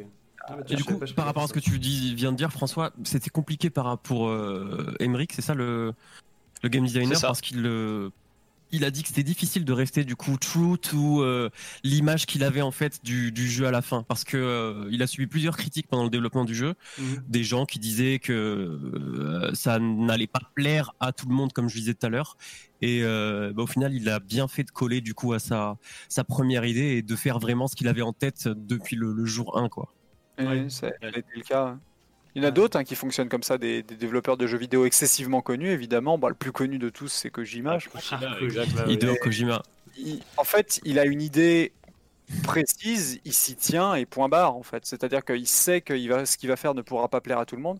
Enfin, Death Stranding, c'est l'équi- enfin, c'est évidemment ça. Je veux dire, évidemment, le jeu, il a déplu à beaucoup de monde. Ah ouais. Bah, tu, Ouais. tu peux, il n'y a pas de juste milieu. C'est il y a- exactement Il n'y a ça. pas de juste milieu. Et il y a des personnes qui, qui ont énormément plu en fait à ce game-là parce qu'il n'y a, il y a rien d'autre qui existe en fait. Enfin, rien d'autre qui existe comme ça. Peut-être que si, mais il y en a. Il y a d'autres. euh, comment dire Ah il a non, Walking idée, Simulator, il n'y a rien. Ouais, Il a une idée et il s'y tient. Il y a, il y a d'autres euh, il y a d'autres éditeurs de jeux, de jeux évidemment comme ça. euh, Et, aujourd'hui, et hum, pour ce qui est de Fury, en fait, c'est évident que pour un. Comment dire Si jamais on a envie de personnaliser son personnage, par exemple, si on a envie d'éléments RPG, si on a envie tout simplement de voir le. de juste en fait suivre une histoire ou si on a juste envie en fait de, hum, comment dire de, de se défouler littéralement. Par exemple, l'équivalent l'équivalent euh, classique du défouloir en fait en termes d'input et de dégâts, c'est un Zelda. Un Zelda classique, genre Oui. t'appuies plein de fois sur une même touche en gros et tu, Ouais, clair. tu fais des mouvements trop stylés avec des spins, etc. et tu peux défoncer un ennemi. Si, si jamais tu spams les touches sur Fury, tu vas littéralement mourir. hein. Ah c'est ouais. c'est pas plus, Mm. euh, c'est pas plus compliqué que ça. Donc euh, c'est évident que le, le jeu, que ce soit dans son gameplay, que ce soit dans son style graphique également, en fait, euh, très très flashy, très très, euh, comment dire, euh, bah, euh, comment dire en termes de couleurs, etc. Il est très, il est très sombre aussi. Ouais, il est très dire, Carpenter Brut en vrai. hein. Je- Ça c'est beaucoup. C'est vrai que son- les premiers boss en fait mettent l'accent là-dessus. Ouais. Et que ce soit dans son dans ses musiques, parce que évidemment c'est c'est des groupes, c'est quand même un gros banger en quelque sorte la plupart Ouais, de. Ah, c'est brutal, Carpenter brutal. des phases en fait beaucoup plus euh, comment dire beaucoup plus euh, comment dire beaucoup plus calmes, mais qui, mais qui sont Mélodique. qui sont, voilà, mais qui sont que des crescendo pour quelque chose de, de plus violent qui vient. C'est évident que le jeu pouvait, enfin, il peut plaire à beaucoup de monde pour plein de raisons différentes. Il peut déplaire aussi à beaucoup de monde pour plein de raisons différentes. Ouais, tout à fait. Ah oui, D'ailleurs, il a, j'ai vu les, les chiffres de vente, il a aujourd'hui- pas été un gros succès. Aujourd'hui, à quoi bon plaire à tout le monde vu la quantité de joueurs qu'il y a en fait Genre, euh, Oui, c'est clair. Tu, tu- Il y a- ouais, tu, tu- tu peux plus faire ça, ouais. à quoi bon plaire à tout le monde D'ailleurs, euh, c'est intéressant ce que tu disais par rapport à Kojima, parce qu'en fait, c'est clairement, euh, il le dit dans une de ses, de ses interviews, c'est que la- MGS, ça a vraiment été une inspiration pour Fury. Oui, c'est ce que parce j'ai vu. euh, MG, c'est ouais, Rose. Notamment au niveau des cara design des personnages et tout, c'est vraiment, euh, ils se retrouvent, tu vois, les esprits comme ça qui essayent vraiment d'avoir une vision, de s'y tenir et de de, de, de, de pas s'éparpiller à droite à gauche. D'ailleurs, toutes les inspirations dont il a parlé, le, le game designer, c'est des inspirations de, de japonaises. Quoi. Il a cité du coup Metal Gear, comme tu le dis. Il a cité No More Heroes, God Hand, c'est un vieux jeu de Capcom sur, euh, sur PS3, je crois. Ouais. Et Punch Out, le jeu de boxe. euh, Ah oui, à c'est vrai, Punch Out, Exactement, ouais. Du, du, bah, du versus fighting, parce que ce qu'il disait, ouais, je me rappelle de ça, il racontait. Et c'est vrai que quand il a dit le truc, je dis, mais putain, mais oui, grave. C'était vraiment le truc où dans, dans, t'es vraiment en un contre un. Et t'as tout le Mm. gameplay qui est le même pour toi, tu fais, t'as juste tes touches, donc pareil dans Fury, t'as toujours tes touches, ton dash, machin, t'as le même gameplay, mais en face, le gars, il va attaquer d'une manière différente, et donc du coup, bah, il faut capter quel est le signal, et ensuite euh, savoir comment parer ou comment esquiver, du coup, euh, pour, pour faire le truc. Et c'est vrai que Punch Out, du coup, ça ressemble pas mal, mais bon, en version... Mm. En version ce qui euh, Mais ce qui ressemble beaucoup à, à Punch Out aussi, c'est ce qu'on appelle en gros les phases de euh, comment dire les, les phases d'ouverture du, du boss en question. C'est-à-dire que dans Fury, tu sais pas tout le temps quand est-ce que tu peux taper de façon de façon safe en fait dans à quel moment ton coup va toucher, si ce n'est après que le boss est attaqué en quelque sorte. Oui. Et euh, dans Punch Out, tu as la même chose, c'est-à-dire que tu as des phases, en gros, tu sais pas exactement de quand est-ce que le boss, en gros, sera susceptible de, de se, faire, de se faire frapper. Et tu dois justement expérimenter les différentes ouvertures et au fur et à mesure, justement, des combats, tu peux, Ah en ouais, fait, tu punis. pas. Ouais, voilà, t'apprends pas, T'apprends, comment punir, voilà, tout simplement. ouais, le- Mm. Mais d'où le titre. euh, punish ou de comme ça. le titre dont tu parlais tout à l'heure, Karim, euh, Duel. Ils allaient appeler le jeu Duel au début. Exact. Ouais. Donc il y a cette notion vraiment de un contre un. Et d'ailleurs, j'ai vu qu'il s'était inspiré aussi du coup euh, euh, de deux autres films. De, un de Spielberg et un de Ridley Scott. Le- Celui de Spielberg, c'est Duel, donc c'est la poursuite camion-voiture là pendant une heure et demie. Ouais. Et Dueliste de, de Ridley Scott. Dueliste de Ridley Scott, je je sais pas ce que c'est. J'ai jamais entendu parler. Jamais vu, moi, pour le coup. Moi non plus. Et il a, Et, il a euh, voilà. c'est marrant ça. Du coup, il a cité Ridley Scott aussi comme une inspiration sur Blade Runner, parce qu'apparemment, et j'avais lu ça aussi dans un autre article, c'est que ap- ap- après avoir fait le remake, apparemment toute l'équipe de tournage de Blade Runner détestait Ridley Scott. Ah ouais? En fait, Ridley Scott, c'était apparemment c'était le mec le plus dirigiste de Ah l'histoire. ouais, c'était incroyable. il, Ouais. il- il cassait les pieds à littéralement tout le monde pour des micro détails en fait. Ah, L'archétype même du gars qui avait vraiment, qui a vraiment Ouais, une, une idée vision, de, quoi. Ouais. une Exact. vision de ce que doit être euh, le, son rendu final. Mais enfin, pour, pour ceux qui ont un peu de notion dans le milieu du cinéma, enfin, un film qui correspond à 100% à la vision de son réalisateur, en gros, ça existe quasiment pas. quoi. Non, c'est Ouais. sûr, il y a trop de monde. de Des contraintes en fait énormes qui existent, euh, que ce soit en fait bah, pour les acteurs, etc. Mais là, on, pour Fury, en fait, alors je, sais, je me souviens pas combien de temps le jeu est, est resté en développement, mais on parle justement d'un studio indé qui a quand même pris, en, qui a quand même fait en sorte d'avoir, de prendre en gros un, un designer, euh, comment dire, qui correspondait, euh, donc le designer justement d'Afro Samurai. Bon, je me souviens jamais du, du nom justement. Takashi Euh. Takashi. Voilà. Et euh, de, de- de façon à coller littéralement à l'ambiance graphique euh, qui était ressortie justement du manga. Des, euh, comment dire, des personnes qui Musiciens. ont fait une OST spécifique au jeu de façon à coller au maximum à une, à une identité justement pour chaque boss. Et surtout le fait que le design même des patterns du boss enfin que les, le gameplay des patterns des boss correspondent justement à leur design. Hmm. Donc c'est là, c'est là où on sent bien que les stars en quelque sorte du, du jeu, le jeu tourne littéralement autour, enfin chaque niveau du jeu tourne littéralement autour du boss et on sent qu'ils ont pris Ouais. autant de temps à designer les patterns du boss, leur identité graphique qui doit correspondre à une identité au, au sein du gameplay euh, et une, identité au sein de la musique. Ouais. En fait, le- votre personnage principal n'a même pas de musique en quelque sorte. Le, le personnage Ouais. principal du jeu n'a pas de musique à lui. Ah. Le Il parle personnage principal du jeu n'a pas d'arène à lui. Bah, le il parle, il parle pas en plus, tu vois. Il parle parle pas. jamais, n'a Mhm. aucun doubleur à lui. En plus, c'est soi, quand on y réfléchit deux secondes, un boss est plus travaillé que votre personnage principal. Largement. Ouais, tout à fait. Oui, parce que tout le jeu, tous les jeux tournent autour de ça de toute façon. Donc euh, le personnage principal, c'est clair qu'il passe en second plan. ouais. Ouais, c'est vraiment le côté. En plus, il a vraiment le cliché du euh, le héros qui se réveille au tout début du jeu et qui a tout Surtout oublié, que, surtout que le jeu fait tout pour te faire, euh, fait tout pour te, te faire passer pour véritablement un bad guy qui a, qui a littéralement détruit en fait une, Exact. qui a dé- littéralement détruit en fait un, comment dire, apparemment une civilisation et tout. Et bon, sans spoiler, euh, c'est, c'est pas complètement faux en plus. hein. Ouais. Spoiler totalement. Ouais, alors, par Non, elle est très cool la scène finale. euh, La scène finale est sympa aussi, oui, avec, cool, ouais. Avec euh, pour ceux qui se demandent, il y a trois fins différentes hein, dans, dans Ah, Fury. trois Ah ouais, d'accord, je Il y en a trois, ouais. Beaucoup pensent qu'il y en a deux parce que beaucoup ratent la, en, en ont raté une, euh, qui est euh, comment dire, qui est une pseudo, une pseudo fin assez bizarre à Trigger en fait. Je sais pas si vous l'avez vu. Non, Vous l'avez- non, aucune. Je crois que j'ai lu à propos du, dessus. Ouais. Et- et En gros, il y a un boss euh, sans, sans, sans donner la solution. Il y a un boss euh, qui, euh, avec après son discours, si jamais en fait on attend, je crois, ça, alors il faut attendre deux minutes en entier. Il faut attendre deux minutes sans bouger devant lui et ça trigger la fin, une fin pacifiste Ah quelque ouais, sorte. je pas ça. Oh, c'est énorme. Il y a Tarki Il a qui, demande, ouais. Vas-y, vas-y, vas-y, je te laisse. euh. Il Bah, demande, ça, je- euh, le personnage principal ne parle-t-il jamais? Il me semble qu'il parle contre la sangle. Et, euh, il a une ligne de dialogue à un moment? Alors, Ah, non, le, pas. le personnage principal ne parle jamais, sauf si on met les voix en anglais. En fait, on l'entend faire une onomatopée un peu comme Link lors Ah de son d'accord, dernier, ok. dernier coup de son Eh, eh, Non, eh. Mais c'est vraiment. Non, non, non, le personnage principal ne, ne parle strictement jamais. Le seul personnage qui parle, en gros, euh, qui nous suit souvent, c'est la voix. C'est en la fait. voix, ouais. C'est qui avec- Ok. ouais. Du coup, elle porte bien son nom, ce, ce personnage, la voix. C'est la, la voix du joueur en quelque sorte. quoi. Ouais, c'est un peu ça, ouais. The Voice. Le Mais lapin. du coup, du coup, cette voix elle me fait carrément penser à, à- au personnage de qui est incarné par. Samuel L. Jackson dans Afro Samurai justement. Bah oui. C'est exactement Et- le même c'est complètement, lui. Et pas que Ouais. lui d'ailleurs, parce que ce personnage, en gros, qui est le mate en quelque sorte du personnage principal, du fait qu'il ne parle pas, il fait, il fait penser évidemment à une à quantité d'autres sidekicks qui accompagnent votre personnage dans, dans plein, de, dans plein de jeux différents. Donc il y a le sidekick de Genshin Impact euh, aujourd'hui qui est connu de, de tout le monde. Yes. Tous les sidekicks existent dans tous les Zelda, c'est-à-dire que ce soit Navi, que ce soit n'importe qui en fait à chaque fois où c'est un personnage qui parle pour vous en fait euh, qui parle qui parle à Mhm. votre place là euh, The Voice en fait est très c'est pas tout à fait ça parce qu'il vous parle principalement en des termes de en des termes scénaristiques en gros entre les boss et vous accompagne en fait tout au long des boss mais le principal interlocuteur de, de pers- du personnage principal pendant les combats c'est juste le votre adversaire en fait C'est le boss, ouais. en fait en permanence à chaque fois quoi. Ouais, non, c'est vrai ça.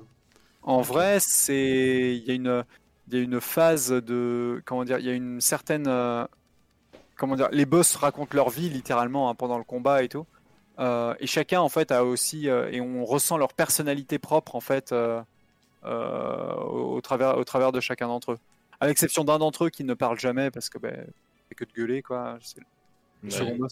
Ah oui, oui, c'est vrai. Celui- C'est celui qui est le plus euh, c'est celui qui est le plus en fait ouais, le, le plus impersonnel à affronter en quelque Ouais, sorte. c'est vrai que avec, sa, avec sa, son espèce de faisceau lumineux sur la gueule, là. C'est la lampe la lampe à Pixar. c'est c'est exactement ça. La lampe Pixar, j'avoue. Ah putain. Et euh, moi, je voulais. Donc, bon, bah, on, a, pas mal parlé de Fury, on aura peut-être d'autres trucs à dire, mais donc le, speedrun de Fury, du coup, toi, quand tu as vu que tu as appris le jeu avec les speedrunners et tout ça, t'as direct tu as envie de le speedrunner Genre, t'as vu ça, tu t'es dit, ah ouais, vas-y, je vais le speedrun, ou t'as voulu voir et ensuite ça t'a chauffé une fois que tu l'as fait? Alors non, la première chose que je voulais, c'était déjà finir le jeu. Ouais, pour le coup. ça, oui. Parce que comme je l'ai dit, en gros, quand j'ai jamais, réussi à finir le jeu à la manette. Ouais. Ah ouais. Alors, Aujourd'hui, j'ai réessayé. Maintenant, dès que je rebranche une manette, je me dis, allez, euh, je me chauffe un petit peu, j'essaye de le finir à la manette. Ça, ça me, ça me saoule très rapidement. parce que maintenant, en fait, avec le niveau que j'ai dessus, en fait, au clavier, genre, je me sens complètement ridicule, en fait, avec deux sticks. Mais j'ai jamais été habitué à jouer avec deux sticks en même temps, pour le coup. Donc déjà, première chose, quand, quand j'ai vu des runners et quand j'ai vu le tournoi de Realmiop, et surtout, euh, l'un de mes, euh, l'une des personnes bah, qui est dans le bureau de mon association d'ailleurs, Platypus Funk, qui est l'un des tout tout premiers speedrunners du jeu pour le coup, euh, qui lui joue à la manette avec la manette PlayStation à, à une époque où on pouvait même pas changer les inputs en fait du, du- de la manette, etc. Et euh, quand je le veux, je voyais René passer avec aisance tous les boss. euh, Oui. ben, où il y a eu un. Arkham qui envoie des, des de partout. Euh, Oh là là. je me suis dit, je me suis dit, en gros, je vais tenter, de- je vais tenter d'y retourner et de, de voir un petit peu comment, comment passer. Et en jouant un peu au clavier, en jouant un peu au clavier, je m'en, je m'en sortais mieux. Et ensuite, le premier objectif que je m'étais littéralement fixé, c'était juste de, re- de refaire le jeu parce que déjà les musiques me plaisaient beaucoup et que j'aimais beaucoup en fait euh, les refaire avec des langues différentes, notamment ou en tentant de, de me faire un peu moins toucher, de moins mourir. Et le premier, le premier objectif, c'est juste de le passer sans, sans mourir, tout simplement, sans, sans littéralement en fait mourir une seule fois. Puis ensuite, après, rentre, le, rentre en question le- la notion de temps et surtout le mode speedrun du jeu est très addictif puisqu'il il vous fait littéralement, il vous donne le récapitulatif à la fin de chaque boss comme dans un, comme un vrai outil de speedrun qui s'appelle Ouais, LiveSplit mais les splits et tout, fait ouais, des- ça c'est fou ça. hein. et qui vous, et qui vous dit euh, si vous vous êtes fait toucher plus ou moins de fois, si vous avez été plus ou moins rapide en fait Ah, sur ce boss-là, etc. etc. Ah, j'avais pas, pas fait gaffe. Ah ouais, Oui. donc c'est c'est complet, ouais. Putain. Et d'ailleurs, euh, tout- toute petite parenthèse, euh, quand toi, toi, toi, tu fais tes splits sur les autres jeux, donc euh, Ouais. Zelda ou n'importe quel autre jeu, tes splits, tu fais ça comment en fait? Parce que quand t'es en train de jouer, t'as une, une touche sur ton clavier ou? Alors oui, il y a- y plein de, il y a plein de logiciels qui existent pour faire ça. Le tout premier qui a été développé, c'est WSplit. Ouais. qui était un logiciel maintenant, alors qui prend vraiment rien comme espace pour le coup, et qui grosso modo bah, a- ass- asseigne, asseigne par exemple une touche pour passer au split suivant, une touche pour reset, une touche Et pour, oui. Pour, pas- pour skipper un split, etc. etc. Il y a ce qu'on appelle euh, un système de global hotkey, c'est-à-dire en gros des, des, des, des touches qui, peu importe si vous êtes focus sur votre navigateur, sur une autre application, etc., auront un impact en gros sur le sur la sur l'application en que- en question. Il faut juste donner l'autorisation sur sur votre logiciel. Maintenant, c'est automatique en quelque sorte pour peu qu'elle touche pas à quelque chose d'important. Le logiciel le plus connu aujourd'hui et le plus utilisé de très loin par tous les speedrunners, c'est LiveSplit, Euh, Live Split tout attaché, qui est disponible en téléchargement gratuit sur leur site, euh, sur leur site officiel, qui est un, logiciel open source pour le coup, donc avec plein de plugins qui peuvent être euh, téléchargés dessus. Avec, on peut mettre en place des, des des sounds dessus, on peut modifier le background, etc. Enfin, il peut être personnalisable à l'infini ce logiciel. Et euh, du coup, ce qui se passe, c'est que moi, quand je joue à d'autres jeux, notamment sur console, bah, je mets la barre espace. J'utilise la barre espace pour passer au split suivant, tout, tout simplement. D'accord, ok, je me demandais. Parce que je sais qu'il y a des speedrunners aussi qui ont un truc au pied où ils ont. Ils, penchent- ouais, ils penchent une pédale et ça, je trouve ça trop stylé. C'est trop fort. Ah ouais, ça je savais même pas du tout. Ah, si, je La sais plupart de ceux qui font ça, c'est quand tu as des jeux véritablement où il n'y a aucune pause et que tu dois, qui sont trop loin du clavier ou qui sont simplement sur leur CRT, c'est-à-dire en gros sur un écran cathodique, Mhm. pour pas avoir de frais de- d'input euh, d'input lag en gros quand ils. quand- Parce qu'aujourd'hui, passer sur un sur un LCD, littéralement, en fait, peut- pour des jeux qui à la base euh, étaient censés sortir en censés, sortir en Péritel, Mhm. notamment ce qu'on appelle en, en RCB. euh, eh ben ça peut donner des, des frames d'input lag tout simplement et donc ça peut être gênant d'être trop près d'un PC et en même temps regarder un gros écran cathodique Ah, simplement une pédale sous le pied euh, de façon à pouvoir jouer à la manette euh, correctement de cette façon-ci. D'accord, ok. ouais. Les... Et, et- et du coup, moi j'ai une question aussi par rapport à Fury, Speedrun, etc. Mhm. Euh, j'ai regardé quelques-unes de tes vidéos, j'ai regardé d'autres vidéos aussi de speedrunner. Est-ce que vraiment il y a des. Est-ce que tu pourrais nous dire euh, s'il y a des éléments récurrents qui reviennent, euh, qui t'ont permis vraiment de gagner du temps et des choses qui sont vraiment. euh, euh, ouais, qui reviennent de façon euh, euh, récurrente? Ah, des éléments récurrents comme, euh, comme quoi? C'est-à-dire le... Bah, il me, il me semble qu'à un moment donné, dans une de tes vidéos, euh, j'avais cru comprendre, à un moment donné, je crois que tu te positionnais quand toutes les boules arrivaient vers toi, il n'y avait pas un moment donné, tu te positionnais à un certain endroit du plateau, ça te permettait de d'esquiver... euh, Ça doit dépendre des boss, ça, non? Ah oui, ça dépend des boss. Alors les setups justement ou les différentes stratégies au niveau des boss, maintenant comme j'ai dit, en fait ils sont tous, tous les boss sont très scriptés dans leur déroulé, dans leur déroulé. Toutes les phases sont toujours les mêmes, etc. Donc on a une stratégie précise pour chacun d'entre eux. Les stratégies en question les plus optimales sont, sont principalement euh, viennent des échanges qu'on a entre tous les speedrunners en fonction justement de, bah, de, de ce qu'on trouve, de la façon la plus efficace qu'on trouve en fait pour passer justement telle ou telle phase. On fonctionne littéralement phase par phase, hein, puisque comme on l'a dit, vu qu'il n'y a pas d'XP, pas d'upgrade d'armes, etc., on arrive tous exactement avec exactement le même setup à chaque Mm. fois devant chaque boss et devant chaque phase. Donc on travaille littéralement phase par phase à chaque fois, Ouais. de façon à bosser ça. Donc oui, oui, le, le, le, le speedrun de Fury en fait est excessivement répétitif.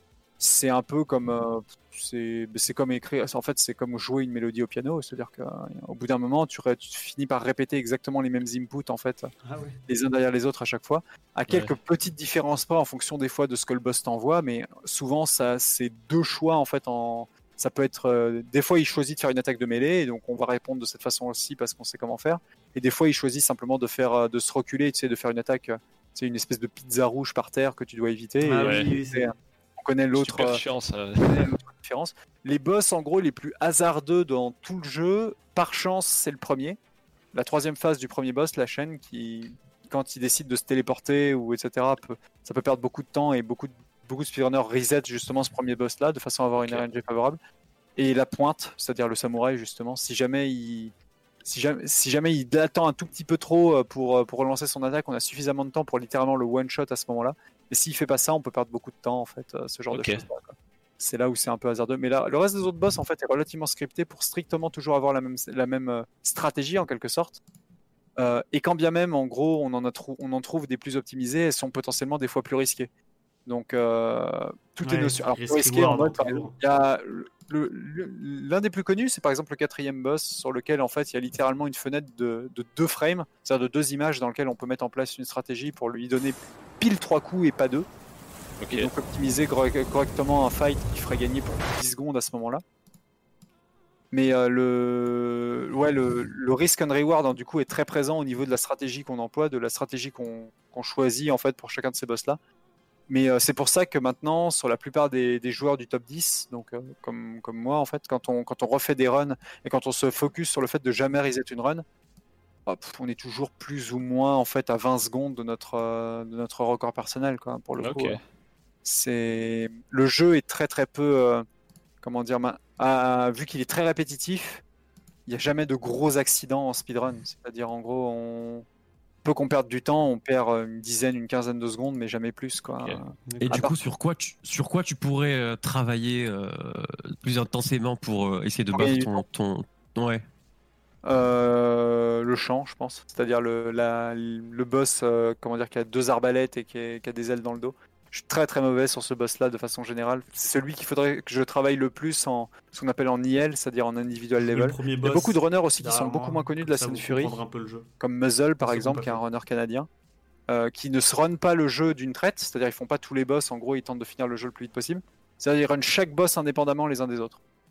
Ils tentent de faire un PB, mais sur un boss Ah ouais. en particulier, à Ah chaque fois. C'est en fait. c'est- c'est littéralement deux qu'on prend les strats en fait. C'est-à-dire que c'est eux Ok. qui sont. Bah oui, parce que vu que la run dure, leur run dure littéralement genre 3 minutes, ils sont à la recherche Ouais. de la moindre petite optimisation en fait à chaque fois et ils reset en fait Oui. en permanence. Euh, Ouais. Et c'est deux véritablement qu'on prend les strats les plus vieillit, et que quand c'est trop trop trop trop dangereux, évidemment on prend une- plutôt une safe strat, mais quand on veut vraiment faire une strat optimisée pour, euh, pour ce pour ce genre de, de boss là, on prend on regarde leur run là. Si, on a, si je voulais améliorer mon temps, il faudrait que je prenne des strats plus optimisées pour, le, pour ce boss là dont j'ai parlé, pour le champ. Que je change ma façon de jouer entièrement. super que, je, du coup. que, je dash, que je ne dash plus en fait avec le. que je m'apprenne- que j'apprenne à dasher dans un sens pour pouvoir tirer dans un autre, ce qui me ferait gagner beaucoup de temps en gros pour me replacer correctement dans plein de boss différents. Je perds beaucoup de temps à cause de ça, mais le problème c'est que.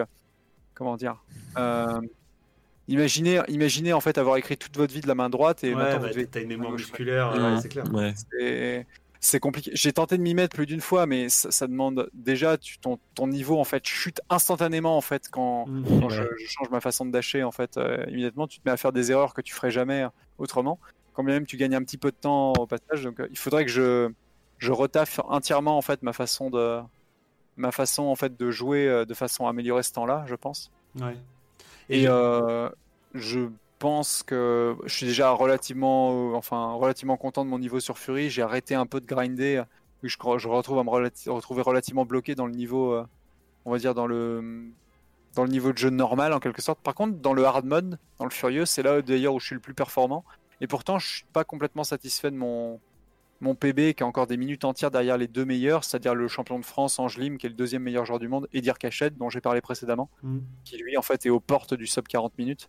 Donc c'est bon, c'est un, temps de fou. hein. Je suis à 48 minutes et quelques hein, pour vous donner une idée. Donc euh, ouais. après, Il doit, il doit être en train de grinder alors on parle. faut comprendre- faut comprendre que faut comprendre que Dirk Hachette a un, un vrai. Il y a des comme ça dans, dans le monde du speedrun en fait, il y a vraiment des jeux euh, comment dire, où il y a une, des fois une, riva- il y a des fois une rivalité qui s'installe entre tous les top runners, etc. Ils se boostent les uns les autres en mode, et c'est la meilleure façon de progresser, hein, Mhm. c'est-à-dire ils se boostent les uns les autres en mode ils se reprennent les records du monde les uns des autres. Ah ouais, mais j'ai trouvé ça et tout, etc.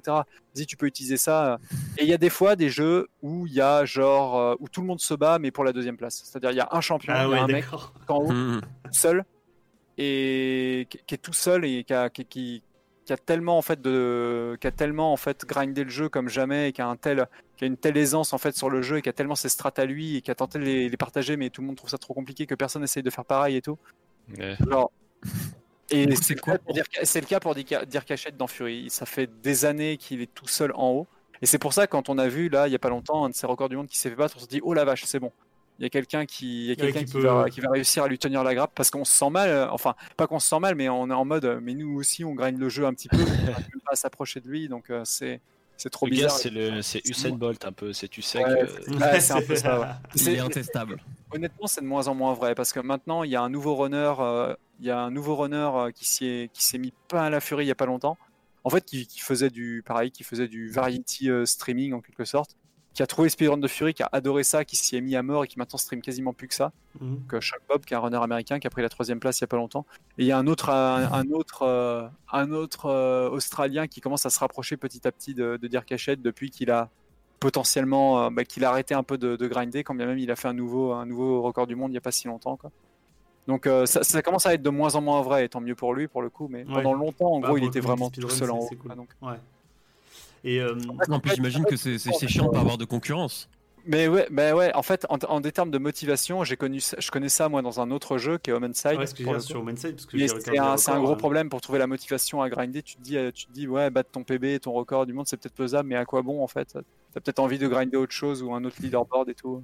Ouais, c'est vrai, bah ouais, je comprends. Ouais, parce que sur Homenside, j'ai vu t'as quasiment euh, première place dans pas mal de catégories. hein. là, pour le coup, sur Homenside, je suis tout seul. Mais après, euh, enfin, je suis tout seul maintenant, vraiment tout en haut. Mhm. Mais on était une bonne, euh, on était 6 ou 7 euh, bons speedrunners bien motivés, mais bon, maintenant, je mets 4 minutes à tout le monde sur le jeu euh, dans la plupart des catégories. Ouais, j'ai vu des, le, le Ouais, vraiment, après, c'est vraiment un speedrun qui m'avait, qui m'a énormément plu. Donc là, Est-ce que je- tu, peux nous le parler vite fait du, du jeu Homenside Parce que pour le coup, je sais pas pour vous, mais moi je connais absolument pas ce jeu-là. Moi non plus, je connais pas. C'est un jeu, c'est un jeu indé en fait, encore une fois, d'un studio canadien pour le coup. Mhm. Où, euh, alors là, pour le coup, qui est pas du tout dans la même veine de difficulté que de Fury, le jeu est relativement facile. Hein, je vais être honnête, même si on peut mourir euh, dans pas mal de, dans pas mal d'endroits, mais il y a des checkpoints un peu partout. Et qui se base en gros sur, euh, si vous voyez, vous voyez à peu près Majora's Mask, Non, euh, ou une- journée sans fin, etc. Où vous devez Ouais. refaire en permanence les mêmes trois jours Ah, pour trouver la, Mhm. la solution à un problème, c'est exactement ça. C'est-à-dire qu'en gros, vous avez un, il y a un- vous arrivez, vous incarnez en fait un personnage, comment dire, euh, qui ne parle pas encore une fois, ah, et qui est une, euh, comment dire, et qui est une entité, euh, une entité en fait abstraite d'un monde qui, grosso modo, vous avez, vous allez revivre les mêmes 24 heures en permanence et devoir faire des choix de- d'affronter un boss ou de l'épargner ou de faire un choix en fait entre deux, entre deux alliés différents, etc., etc., pour modifier simplement la, la timeline de la journée en question et éviter la fin du monde en fait à la fin du, à la fin du jeu tout simplement. Le jeu est très sympa. En fait, il a des personnages très attachants, notamment plus des alliés que des qui sont qui peuvent, en fonction de la timeline que vous choisissez, être soit des alliés, soit un boss en fait à affronter. Donc euh, le et surtout le, le doublage, euh, le doublage anglais en fait est, est génial et j'aime beaucoup le cara design et tout. ouais. C'est un, un boss, un, un jeu sympa. Par contre, blindé d'éléments RPG, très différent en termes de difficulté. Et, euh, mais par contre, avec un système justement euh, d'esquive et de, avec un système d'esquive et de combo en fait très sympa à, à utiliser quoi pour le coup. Bah, Après je tous les glitches ont été patchés en Definitive Edition, donc il faut down patch le jeu pour euh, Ouais, pour utiliser des Faire le- glitches, faire le, speed- le, le speedrun est beaucoup moins accessible en gros euh, de, de Homenside que celui de Fury, je trouve. C'est très très facile de se mettre au speedrun, au speedrun de Fury de par son mode speedrun. Ouais, c'est ça, il y a un truc, c'est déjà pensé pour, donc euh, ouais. C'est ça, il est pensé pour, exact. Et surtout parce que le jeu, en fait, on en a parlé, mais en des termes de mécanique, on va dire de, de faille, est très bien développé. C'est-à-dire qu'en vrai, il y a deux glitches qui sont utilisables en speedrun. Il y a un gros glitch qu'on a trouvé euh, sur le premier boss, mais qui, qui fait, qui fait juste fail la run en quelque sorte, qui est pas utilisable et qui est, qui est très bizarre en fait. On est collé au, au boss d'une certaine façon, etc. Donc euh, qui fait. Mais sinon, il n'y a vraiment pas de bug en fait sur le, le jeu. Il n'y a que deux vrais gros glitches qu'on utilise et qui sont même pas durs à, à, à trigger et qui sont très stables pour le coup. Qui sont lesquels, jeu est- euh, du coup? Alors en gros, il y a un glitch qui est l'une des raisons pour lesquelles le jeu n'est runné que sur PC, qui est contre le tout dernier boss du jeu, qui est en gros en fait un boss qui, euh, qui a des grosses mains mécaniques. Ah oui. Et dans l'une de ces phases-ci, la quatrième phase, c'est-à-dire les mains sont très proches de l'arène, et on peut littéralement en fait commencer une attaque qui est un énorme laser en gros, puisqu'on on a une- un setup un peu différent pendant ce boss-là. Ouais. Mais si jamais on est collé littéralement à la main, le faut comprendre que le- la première frame, le start-up du laser, fait des dégâts en fait à chaque image du jeu, à chaque frame, simplement. Ah Donc oui. le boss se fait littéralement one shot si jamais on fait le laser en fait en collé à lui. Putain. Et on peut utiliser. Et mais ça, mais comme j'ai dit, ça fait une image par frame. Une ima- euh, Enfin, ça fait un dégât ouais, par frame, ouais. pardon. Ouais, Ça fait une image par frame, n'importe quoi. Ça fait un dégât par image, donc un dégât par frame. Et du coup, il faut un frame rate élevé pour que ça fasse, ça tue le boss vraiment le plus rapidement possible. ouais. Et donc c'est pour ça que sur PS4, c'est moins rapide de se Ah, battre ce boss. c'est d'accord. ok. Parce que le framerate de, P- de la PS4, à l'époque, hein, quand je parle à l'époque, quand le jeu est sorti, Ouais. n'était pas aussi élevé que sur PC. Mais là, récemment, par exemple, on a un runner PS5, il faut que je regarde sa run, et je sais pas si, du coup, c'est maintenant, en fait, on peut. Si la PS5 est peut-être aussi rapide que le PC pour le coup. hein. Ah, c'est que tu peux vite Parce euh, que- tourner du 120 FPS sur le PC. Donc, Ah bah ouais, parce que maintenant, peut-être que ce- maintenant sur PS5, je pense que le framerate maintenant est plus haut, et donc du coup. euh, C'est ça que je trouve intéressant avec le speeder, speedrun en général, mis à part le, le jeu en lui-même, c'est la console ou la plateforme sur laquelle tu joues. Il Mhm. faut jouer avec ça aussi. Ça, je trouve ça hyper intéressant comme. Ah, euh, c'est tout le côté Et technique là, qui est ça dépend vraiment des, ça dépend vraiment des communautés en quelque sorte, de ce qu'elles décident de faire en fonction du leaderboard, en fonction du, en fonction de, des règles qu'ils mettent en place en gros pour un, pour un speedrun. Pour Fury, le leaderboard est le même qu'importe la console sur laquelle tu es. Ouais. C'est-à-dire Ok. qu'en gros, si tu veux être compétitif sur le jeu, tu dois runner sur PC en fait, Du sur coup, le leaderboard en question. ça. Quand bien même tu peux filtrer et tu peux dire je suis le plus rapide sur, P- sur PC. À l'heure actuelle, techniquement, si on filtre pour PS4, le, le record du monde PS4, enfin le plus rapide sur PS4, c'est Platypus Funk en fait. C'est le, gars dont j'ai parlé avant. en fait. Hmm. Il renaît sur PS4 et il a un 31-17. Mais le record du monde, en fait, il est en 27-30, tu vois. Genre, il est en 27-38. Ouais. pour te donner l'écart, il y a un gros écart à des minutes, ouais, c'est clair. temps, il y a des c'est minutes. chaud. Alors, c'est pas seulement à cause de la version du, du jeu, c'est que ça fait longtemps qu'on s'est rendu compte que le PC est plus rapide et que tout le Ouais, monde du coup, il n'y a plus personne sur le PS4. Ouais. euh, automatiquement. En plus de ça, le rule set, c'est-à-dire d'un leaderboard, va influencer les speedrunners sur comment en fait runner. C'est-à-dire là, ils vont tous aller sur PC, tu vois. Ouais. Alors Ouais. que tu as certains jeux, tu prends Gunvolt par exemple, qui est un Megaman-like, hein, pour ceux qui connaissent la série Megaman. En fait, ils ont carrément décidé de faire un leaderboard par, pla- par plateforme. Ok. Tu as un leaderboard pour PC, tu as un leaderboard pour Switch, tu as un leaderboard pour, euh, pour euh, 3DS, etc. Tu vois. C'est vrai que ça, Alors, le il y a- côté a- multiplateforme, c'est toujours un peu chiant parce que c'est pas toujours adapté pareil. Alors que les jeux euh, old school, enfin les jeux rétro, qui sortaient Oh. soit sur Super NES ou Mega Drive ou machin, et qui étaient très. Il n'y avait pas ce problème-là, c'est vrai que. C'est ça, mais c'était pourtant, sur. Super NES et Mega Drive, tu prends, je sais pas, bah, un jeu d'infogramme, je sais pas, tout le monde connaît les Schtroumpfs sur infogramme, hein, genre. euh, ce jeu en fait avec une difficulté ouf. Ben, en vrai, il y a certains niveaux qui sont vraiment relativement différents entre la Super NES et la Mega Oui, Drive. Du oui, coup, euh, parce qu'il y avait, mais il y avait moins de jeux multiplateformes. Fury est littéralement le même en fait, qu'importe la plateforme. Donc Mm. c'est un peu logique de mettre toutes les plateformes dans le même euh, leaderboard. Par contre, pour Gunvolt dont je parlais avant, pareil, tu as certains niveaux qui sont vraiment différents d'une plateforme à une autre. Ouais. Donc là, c'est subjectif en fait, littéralement. C'est-à-dire que ça dépend vraiment du portage en question, tu vois. Ouais, Genre le portage Switch de Fury, si vous l'essayez, franchement le jeu est plus facile sur Switch. ouais, ouais. Et Ok. c'est normal, c'est parce que c'est ouais, et je pense que c'est normal, c'est parce que le jeu, en gros, euh, la, la Switch est pas la console la plus la plus puissante. Comprendre qu'entre une PS4 et une Switch, il y a vraiment une différence de puissance. Ah oui, ça. Faut Pas se mentir, une PS4 Ah, est c'est plus clair. puissante qu'une Switch. En fait, qu'importe, euh, même les, Salut, P- même pas une PS4 Pro, hein, genre, euh, c'est quand même plus plus puissant. Et donc, ils ont simplifié certains patterns sur Switch. si je me trompe pas. Mais par contre, le jeu tourne comme encore, une fois avec ce problème de FPS. En gros, genre le, le jeu est plus rapide sur PC. En fait, encore une fois, vous, vous allez plus vite sur PC. Ah ouais, ok, ok. Mais ils, ils- C'est pas parce que les patterns sont plus simples à éviter en quelque sorte pour un jeu, on va dire, pour un jeu classique, que tu peux qu'on peut battre le boss plus rapidement. Le boss a toujours le même nombre d'HP, vous avez toujours le même DPS en quelque sorte. Hmm. qu'un DPS soit optimisé, que le pattern soit difficile ou non à éviter. Un speedrunner, très honnêtement, en mode normal maintenant, son problème, c'est plus de prendre des dégâts, hein. c'est littéralement maintenant de- d'optimiser au maximum la façon d'en donner. Quoi. Ouais. Là où en furieux, c'est encore différent. Il y a certains boss qui, qui peuvent être encore dangereux. Quoi. Ouais, parce Est-ce que tu peux rappeler euh, vite fait la, la différence entre les deux modes justement? Je crois qu'en speedrun, t'as Fury et Fury, il me semble. C'est ça, ouais. Alors le mode Fury, c'est le mode le normal, donc le mode sur lequel la plupart des personnes ont joué et fini le jeu. C'est Ouais. le mode le plus speedrunné et surtout c'est le mode le plus accé- enfin c'est le mode le plus accessible pour le speedrun et surtout c'est le mode le plus compétitif pour le speedrun je trouve parce que euh, les boss en gros sont bah, ont une difficulté normale tout simplement. Ils ont très peu comme j'ai dit euh, du fait que quand on va très vite sur euh, quand on est très bon en speedrun sur Fury on va skipper une très grande partie des, patterns très forts des boss, ou pas des fois ils se mettent au centre, où ils font un gros pattern avec plein de plein d'événements en fait à, partir d'un certain moment. Ça, ça n'a pas lieu parce qu'on est suffisamment rapide pour le pour battre le boss, pour finir sa barre de vie en avant que ça ait lieu. Et surtout, ils sont suffisamment scriptés dans leur déplacement et surtout dans leur euh, pattern au corps à corps. Quand on a des phases au corps à corps, on n'en a pas parlé, mais Fury il y a des phases en- de bullet hell, littéralement en arène, où on a, où on a accès au, au fusil, en fait, au blaster, et des phases au sein d'un cercle bleu, où on est véritablement en ce qu'on appelle en C'est au katana, ouais. Voilà, où on est qu'au katana, où on est qu'à l'épée. Et ces phases-là, justement, il y a ce qu'on appelle une notion tout simplement de hit stun, c'est-à-dire en gros, si vous connaissez un peu des notions de versus fighting, quand vous tapez un ennemi, il, est, il prend un coup et donc du coup il prend un recul et il est tout simplement il a un stun parce qu'il vient de prendre un coup. un hit ouais. stun. Et donc on peut, on peut faire ce qu'on appelle un combo, c'est-à-dire remettre un coup derrière. Et tant qu'on est justement dans cette phase de hit stun, ça fait un système de combo tout simplement. Ouais. Et dans Fury, l'idéal, c'est que dans ce mode justement normal, le hitstun est suffisamment important pour avoir un, un hit- un- une stratégie normalisée où on va hitstun le boss pendant une séquence, recharger notre katana parce qu'on l'a mis suffisamment proche du bord avec cette séquence pour qu'il soit obligé de se replacer. Ouais. Hmm. Si on, a, on a de nouveau le temps de charger en fait euh, le katana et de, de se préparer au prochain combo et remettre un autre combo derrière. Donc on a une, une phase de deux cycles à chaque fois qui se produit dans chaque euh, phase au corps à corps.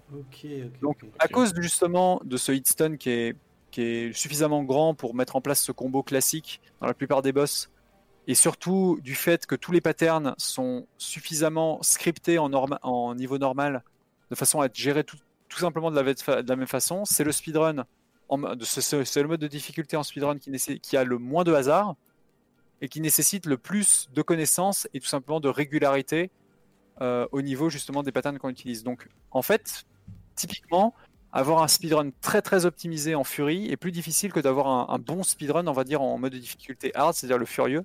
Mhm. Parce qu'en furieux, le hitstun, en fait, alors ce qui, les- ce qui change principalement, c'est alors c'est la difficulté des patterns classiques, hein, évidemment. Mhm. Le- la, la vie des boss ne change pas, mais c'est ça que j'ai trouvé bien aussi dans le mode de hard Ah de ouais, Fury. c'est là, où, là le mode hard de certains jeux vont juste mettre une, une plus grosse barre de vie Ouais, ou souvent les dégâts Ouais. Au boss. Le jeu fait pas du tout ça en fait dans, dans Fury. Le hard mode de Fury, ça met juste des patterns très différents, beaucoup plus difficiles évidemment. Mhm. Ah, ils changent des patterns carrément. Ils changent les patterns, c'est-à-dire, ils, changent- ils vont pas Ah. augmenter les dégâts, ils vont pas augmenter la barre de vie du boss. Par contre, ils vont te mettre des patterns beaucoup plus difficiles à beaucoup plus difficiles à esquiver. Et à Alors, est-ce qu'ils les changent ou est-ce qu'ils en rajoutent par-dessus ceux qui existent déjà? Alors, ils les changent. euh, ils les changent. Certains ne sont pas changés. Et pour ceux qui ne sont pas changés, ils en rajoutent, ils, ont, ils, ra- ils rajoutent une occurrence supplémentaire en fait au pattern qui peut se Ah produire. ouais, Ça t'embrouille. Ah ouais, pour t'embrouiller le Donc en gros, c'est un vrai problème si tu runs les deux, si tu runs les deux modes de difficulté en même temps, tu peux littéralement te tromper de l'un à l'autre. Et surtout, Mais c'est le- un, ouais, euh, excuse-moi. c'est un vrai hard mode du coup. C'est Oui, pas c'est seulement vraiment- comme tu disais, tu prends pas vraiment, des DPS en plus ou tu prends pas. C'est plus intéressant du coup même pour le joueur quoi. C'est Oui, vraiment oui, ah ouais, que- de jouer. Oui, voilà, c'est pour ça qu'en mode, euh, dans, dans la plupart des speedruns, jouer en hard mode n'a pas vraiment de sens parce que c'est la même façon de jouer, c'est juste plus lent parce qu'il y aurait plus de dégâts à faire, par exemple. Ou simplement parce, qu'un- parce que si tu te ferais toucher, tu prendrais plus de dégâts, tu vois. Mhm. Pour beaucoup de speedrunners, ça n'a aucun sens parce que des, des bons speedrunners vont jamais se faire toucher. Et, euh, et si Ouais. jamais il y a plus de vie, ben, ça va juste leur prendre plus de temps à faire la même chose en fait, le Ouais, même combo. tu, Ouais. tu Donc c'est pour ça que le mode furieux, en fait, le, mode, le hard mode a vraiment du sens en speedrun.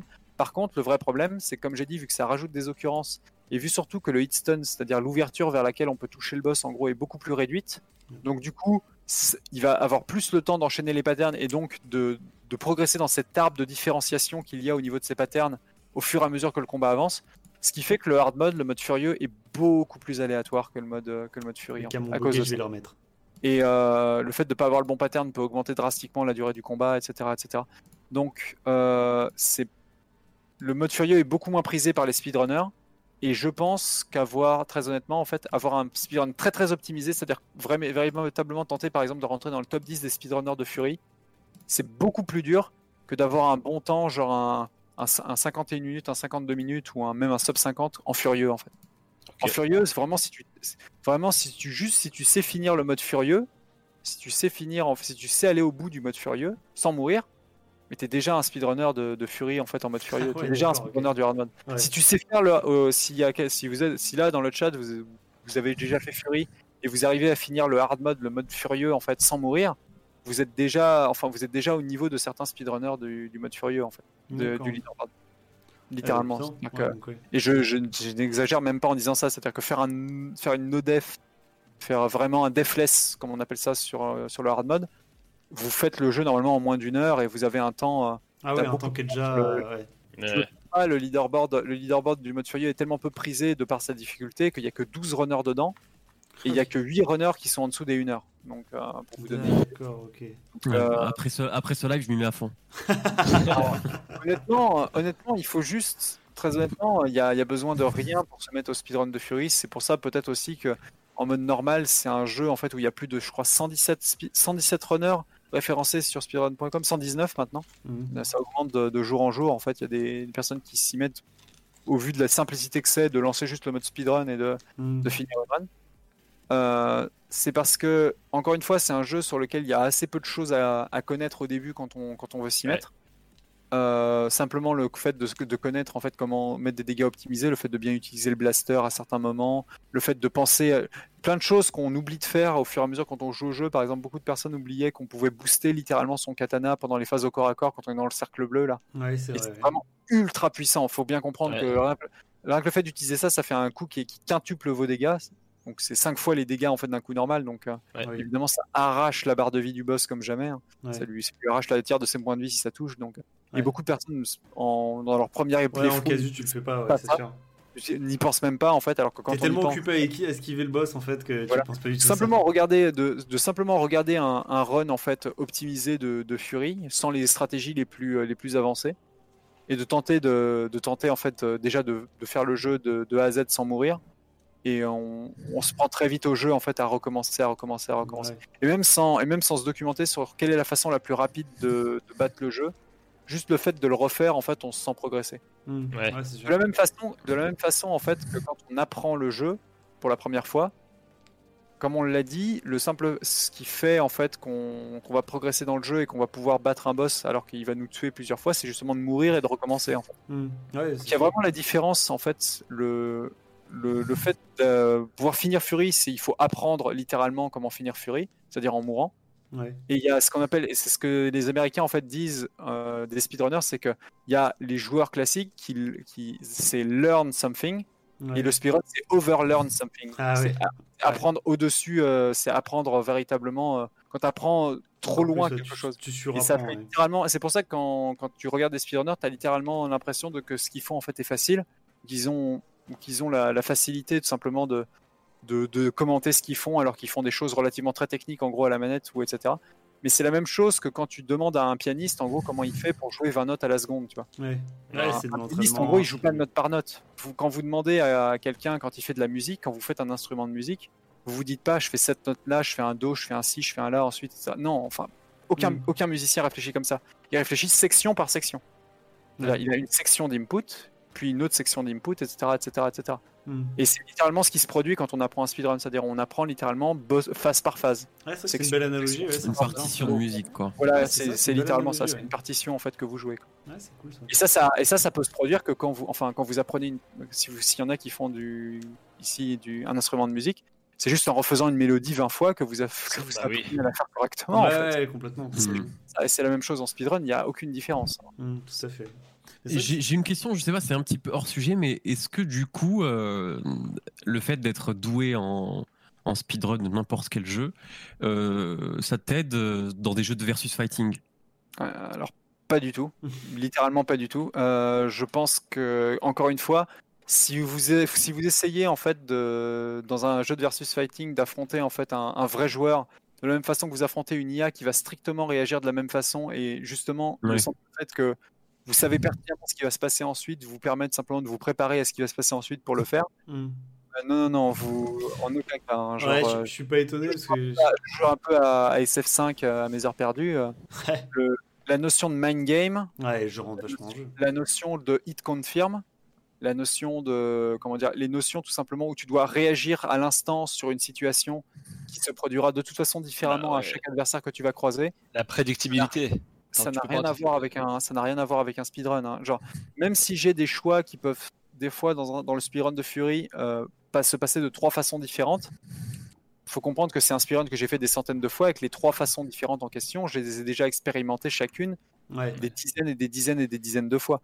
Quand vous êtes en gros, quand Ouais, vous c'est êtes en juste gros un interrupteur dans déjà- ta tête et ça, que ça Ouais, fait voilà. quoi. Non, C'est de ce côté, de ce côté, quoi. En gros, les seuls cas dans lesquels ça peut aider, je pense, c'est les combos en fait. C'est comme pour, pour hit confirme un combo et pour faire un combo derrière. Parce que Mm. quand tu fais un combo dans un, versus, dans un jeu de versus fighting, tu es seul à jouer, on est bien d'accord. Mm. Ouais. C'est Mhm. Littéralement, tu enchaînes justement tes inputs à la bonne, euh, à- au bon timing. C'est un- une question de timing évidemment et de- d'exécution. Et donc, tu as le hit confirme qui te permet simplement de gérer ce combo derrière là.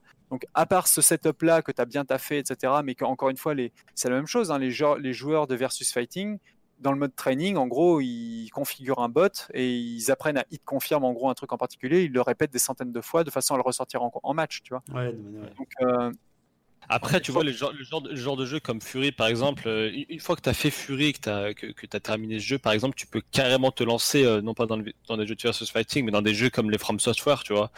Une fois que tu as compris la, la, la méthode, tu vas pas rouler sur le jeu, mais tu vas carrément comprendre euh, très très rapidement comment fonctionnent les, les patterns des boss. euh, ça va devenir quasiment instinctif, tu vois. Genre, moi, je sais que par exemple, j'avais j'avais j'avais commencé avec euh, Sekiro, j'avais enchaîné avec Fury, et ensuite j'avais fait Bloodborne.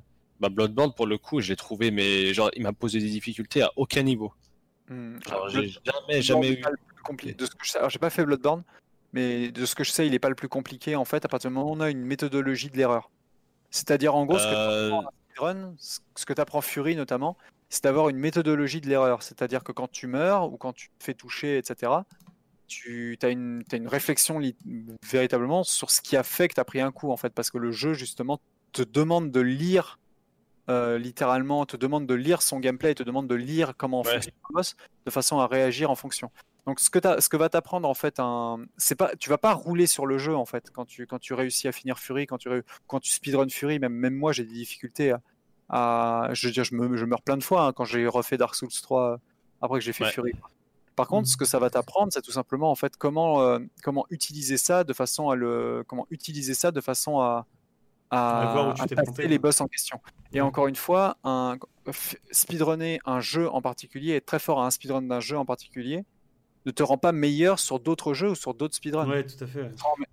Bah, ah, si, c'est des jeux qui sont dans le même euh, dans le même euh, dans le même esprit, euh, bah, par exemple, tu vois les Fury, c'est un boss rush et tu vois Dark Souls pareil, c'est vraiment l'affrontement de boss. euh, vraiment quand le tu quand le développes quand même quelque chose. euh, Ouais, tu développes un peu quelque chose. Alors, je, suis pas pour Dark Souls peut-être pour Dark Souls peut-être après Dark Souls est beaucoup plus dans et comment dire est beaucoup plus c'est bizarre je- c'est bizarre ce que je veux dire mais est beaucoup plus lent dans ses mécaniques. Ah, est super que- lent. ouais. Quand tu fais un input dans Dark Souls, tu as intérêt à être sûr de ce que tu fais parce que ton perso va être bloqué dans, dans l'animation justement de ton coup pendant longtemps. Dans Fury, en vrai, dans Fury, par exemple, le dash est prio sur tout. C'est absurde, mais Ouais. genre, le, le da- tu, peux, tu peux très bien en fait commencer à booster un truc. Tu peux littéralement cancel des animations avec le dash en fait dans Fury. Dans Fury, tu peux le dash en fait est, est, est est prio sur absolument tout, donc tu peux littéralement t'en servir. Euh, même si tu fais des erreurs d'input, etc., euh, tu, Ouais, tu, tu rattrapes avec un dash. Ouais, ouais, c'est absurde, c'est absurde à quel point c'est fort en fait. Mhm. Genre, c'est c'est là où tu peux pas roulade euh, dans, dans Dark Souls quand t'as commencé un coup, je crois, ou des choses comme Ouais. ça. Genre, Euh, ouais. Dans, dans Bloodborne, tu peux par contre. Tu peux Ah, dans esquiver. Euh, je ouais, dans, dans Bloodborne, t'as pas de mécanisme de défense en fait. Dans Dark Souls, t'as ton bouclier qui va te Hmm. permettre de, de défendre. Dans Bloodborne, t'as t'as pas. C'est que, c'est que de l'attaque et de l'esquive. D'accord.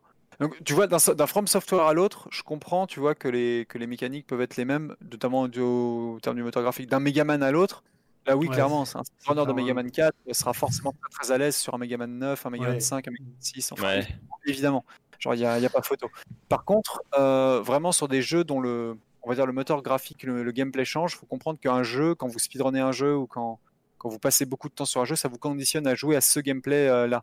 Quand bien Ouais, même ouais, un gameplay ressemble, pour peu qu'il y ait quelques petites différences, on le sait tous, hein, mais le simple fait qu'un petit timing change ou qu'une petite, qu'il y ait une toute petite différence, en fait, euh, peut des fois en fait changer drastiquement votre le confort que vous avez en fait avec. Il faut que tu réapprennes quoi. C'est ce que tu- bah, exactement. C'est ce que tu disais rien qu'avec euh, le fait que à la manette et à la, souris, t'es pas, t'es pas à l'aise à la manette, tu vois. Voilà, s'il s'il y en a qui ont le permis ici et qui, qui ont l'habitude en gros d'une voiture en quelque sorte et du point de patinage d'une voiture, Ouais, pour tu peu que ce changes. point de patinage change un tout petit peu et que vous changez de bagnole, Ouais, euh, rien que ça en fait ça, ça peut changer le Mais je crois que j'avais vu un truc sur ça, c'est par même exemple. vous, vous avez des de conduite. Quoi.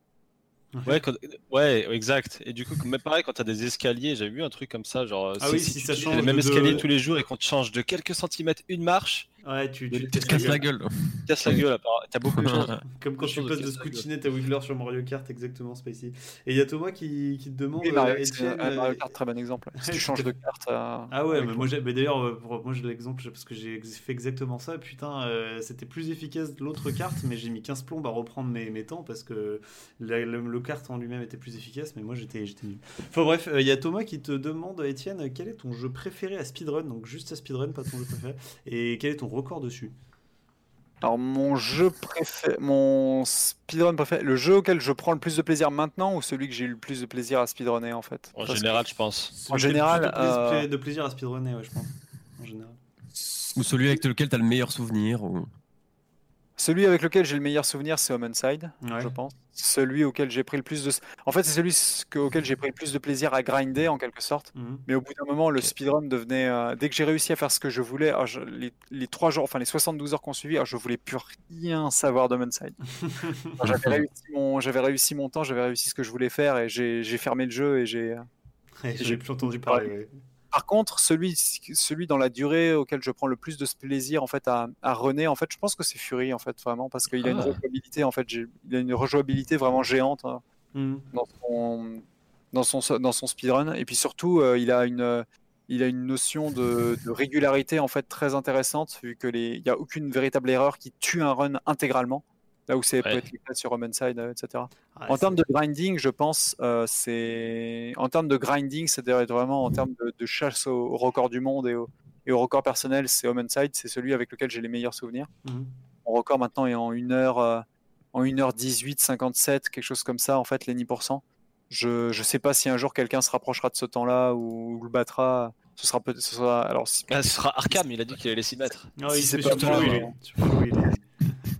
Avec, les, je- avec les pieds d'ailleurs, il a dit. c'est une bonne chance, mais pendant les dernières, pendant les dernières, euh, les derniers mois de grinding, en fait, j'étais, les- j'étais littéralement le seul. euh, J'ai fait quelque chose qu'il faut surtout pas faire d'ailleurs dans le, dans le monde du speedrun, c'est-à-dire que j'étais le seul à, à littéralement trouver des trucs, à les mettre au point.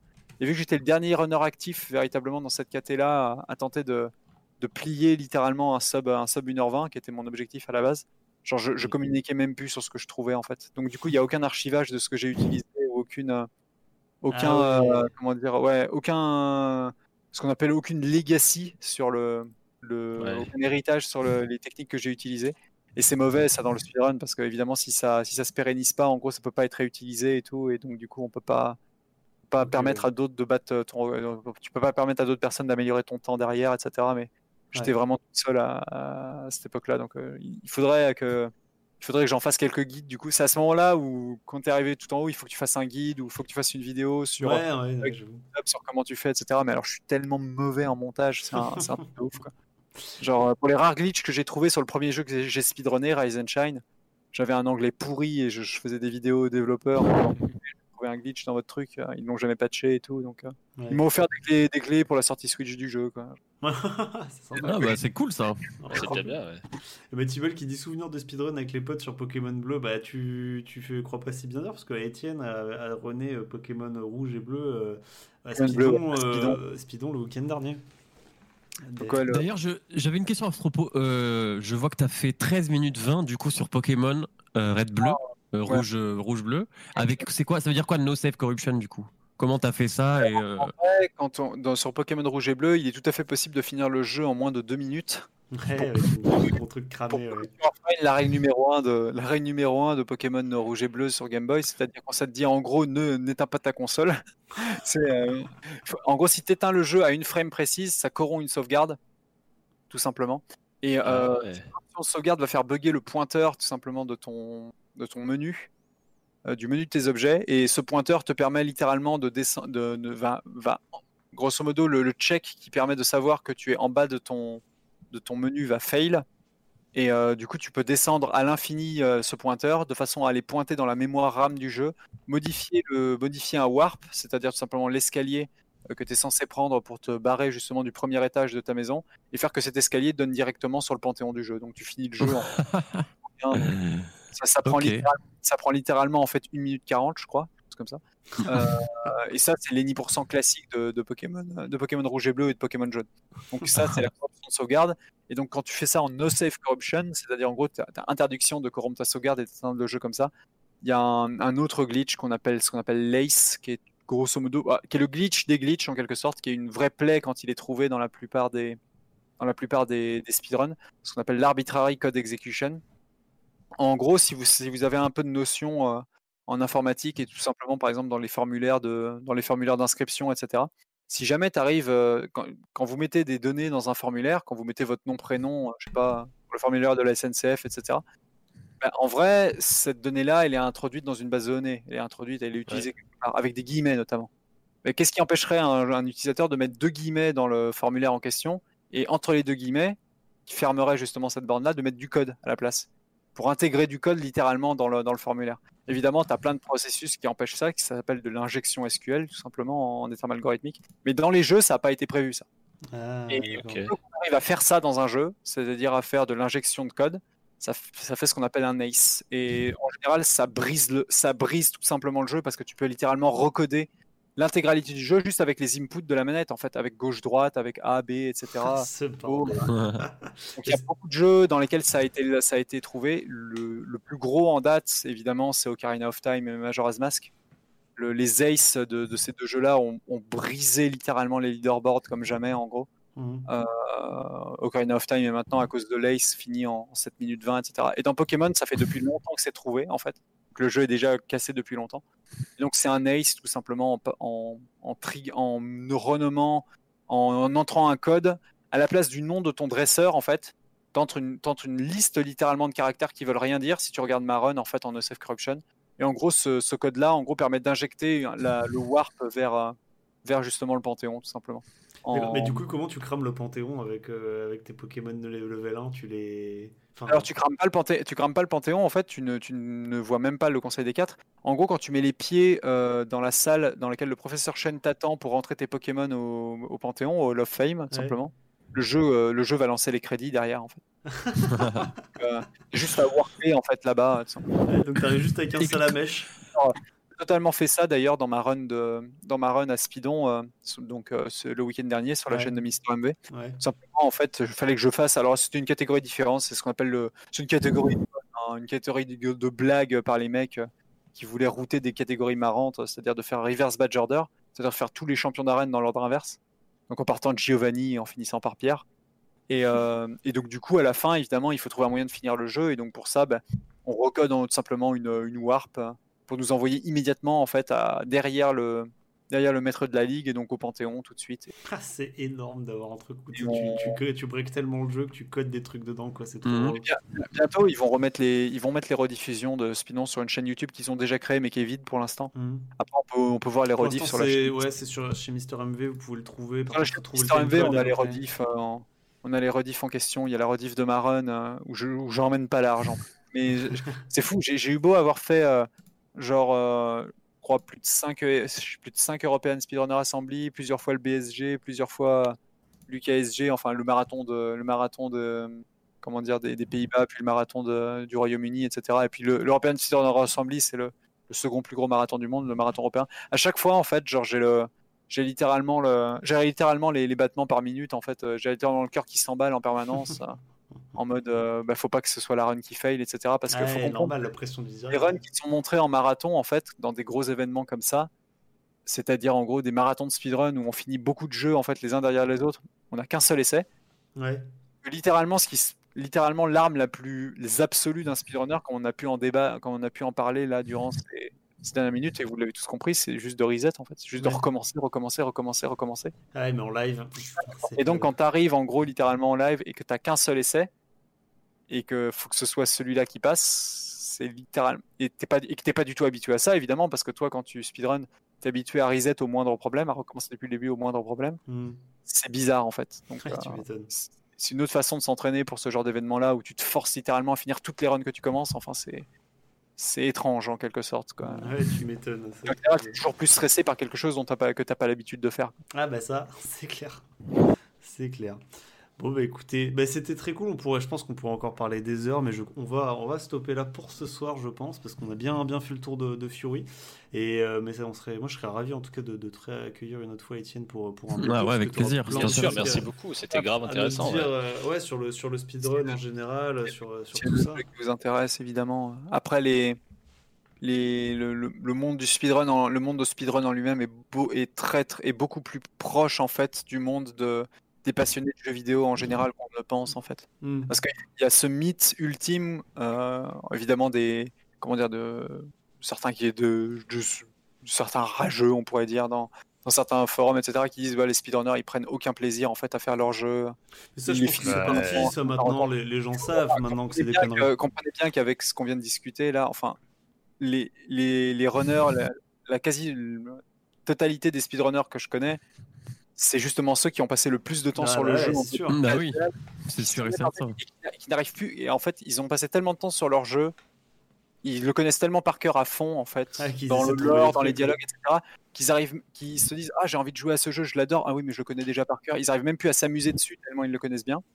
Et donc le speedrun, ça leur donne littéralement une, ça donne littéralement une seconde vie au jeu. Une en fait. nouvelle Ouais, vie, exactement. ouais.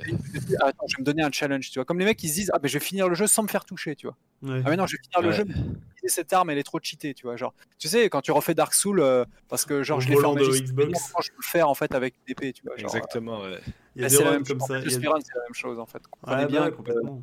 le, sp- le monde du speedrun, c'est très lié au monde du fan des jeux vidéo en général. Ouais, bien sûr. parce que en fait, c'est juste Ah des oui, personnes qui adorent leur jeu en fait. Tu ne peux pas euh, être, ne pas être gamer et faire un speedrun, c'est pas possible de toute Ouais, façon. c'est sûr, c'est sûr. Mais ouais, il y avait les runs Dark Souls comme ça. Enfin, oh, enfin bref, on va pas en gros continuer là-dedans parce que sinon on non, est reparti pour euh, une autre discussion. Mais, euh, mais écoute, en tout cas, euh, c'était vraiment très très cool de t'avoir reçu. Merci encore euh, à Étienne. Merci. Et puis, euh, bon, bah écoute, moi je, je pense qu'on pourrait continuer à parler des heures, mais ce soir on, on va s'arrêter là. Euh, pour ce soir, merci encore d'être venu, merci à tous d'être passés. Je, mets, je remets dans le chat le, la chaîne de Étienne qui donc fait des runs, euh, des speedruns sur sa chaîne. En ce moment, tu es pas mal sur Breath of the Wild et bah, Fury un petit peu, j'ai vu justement.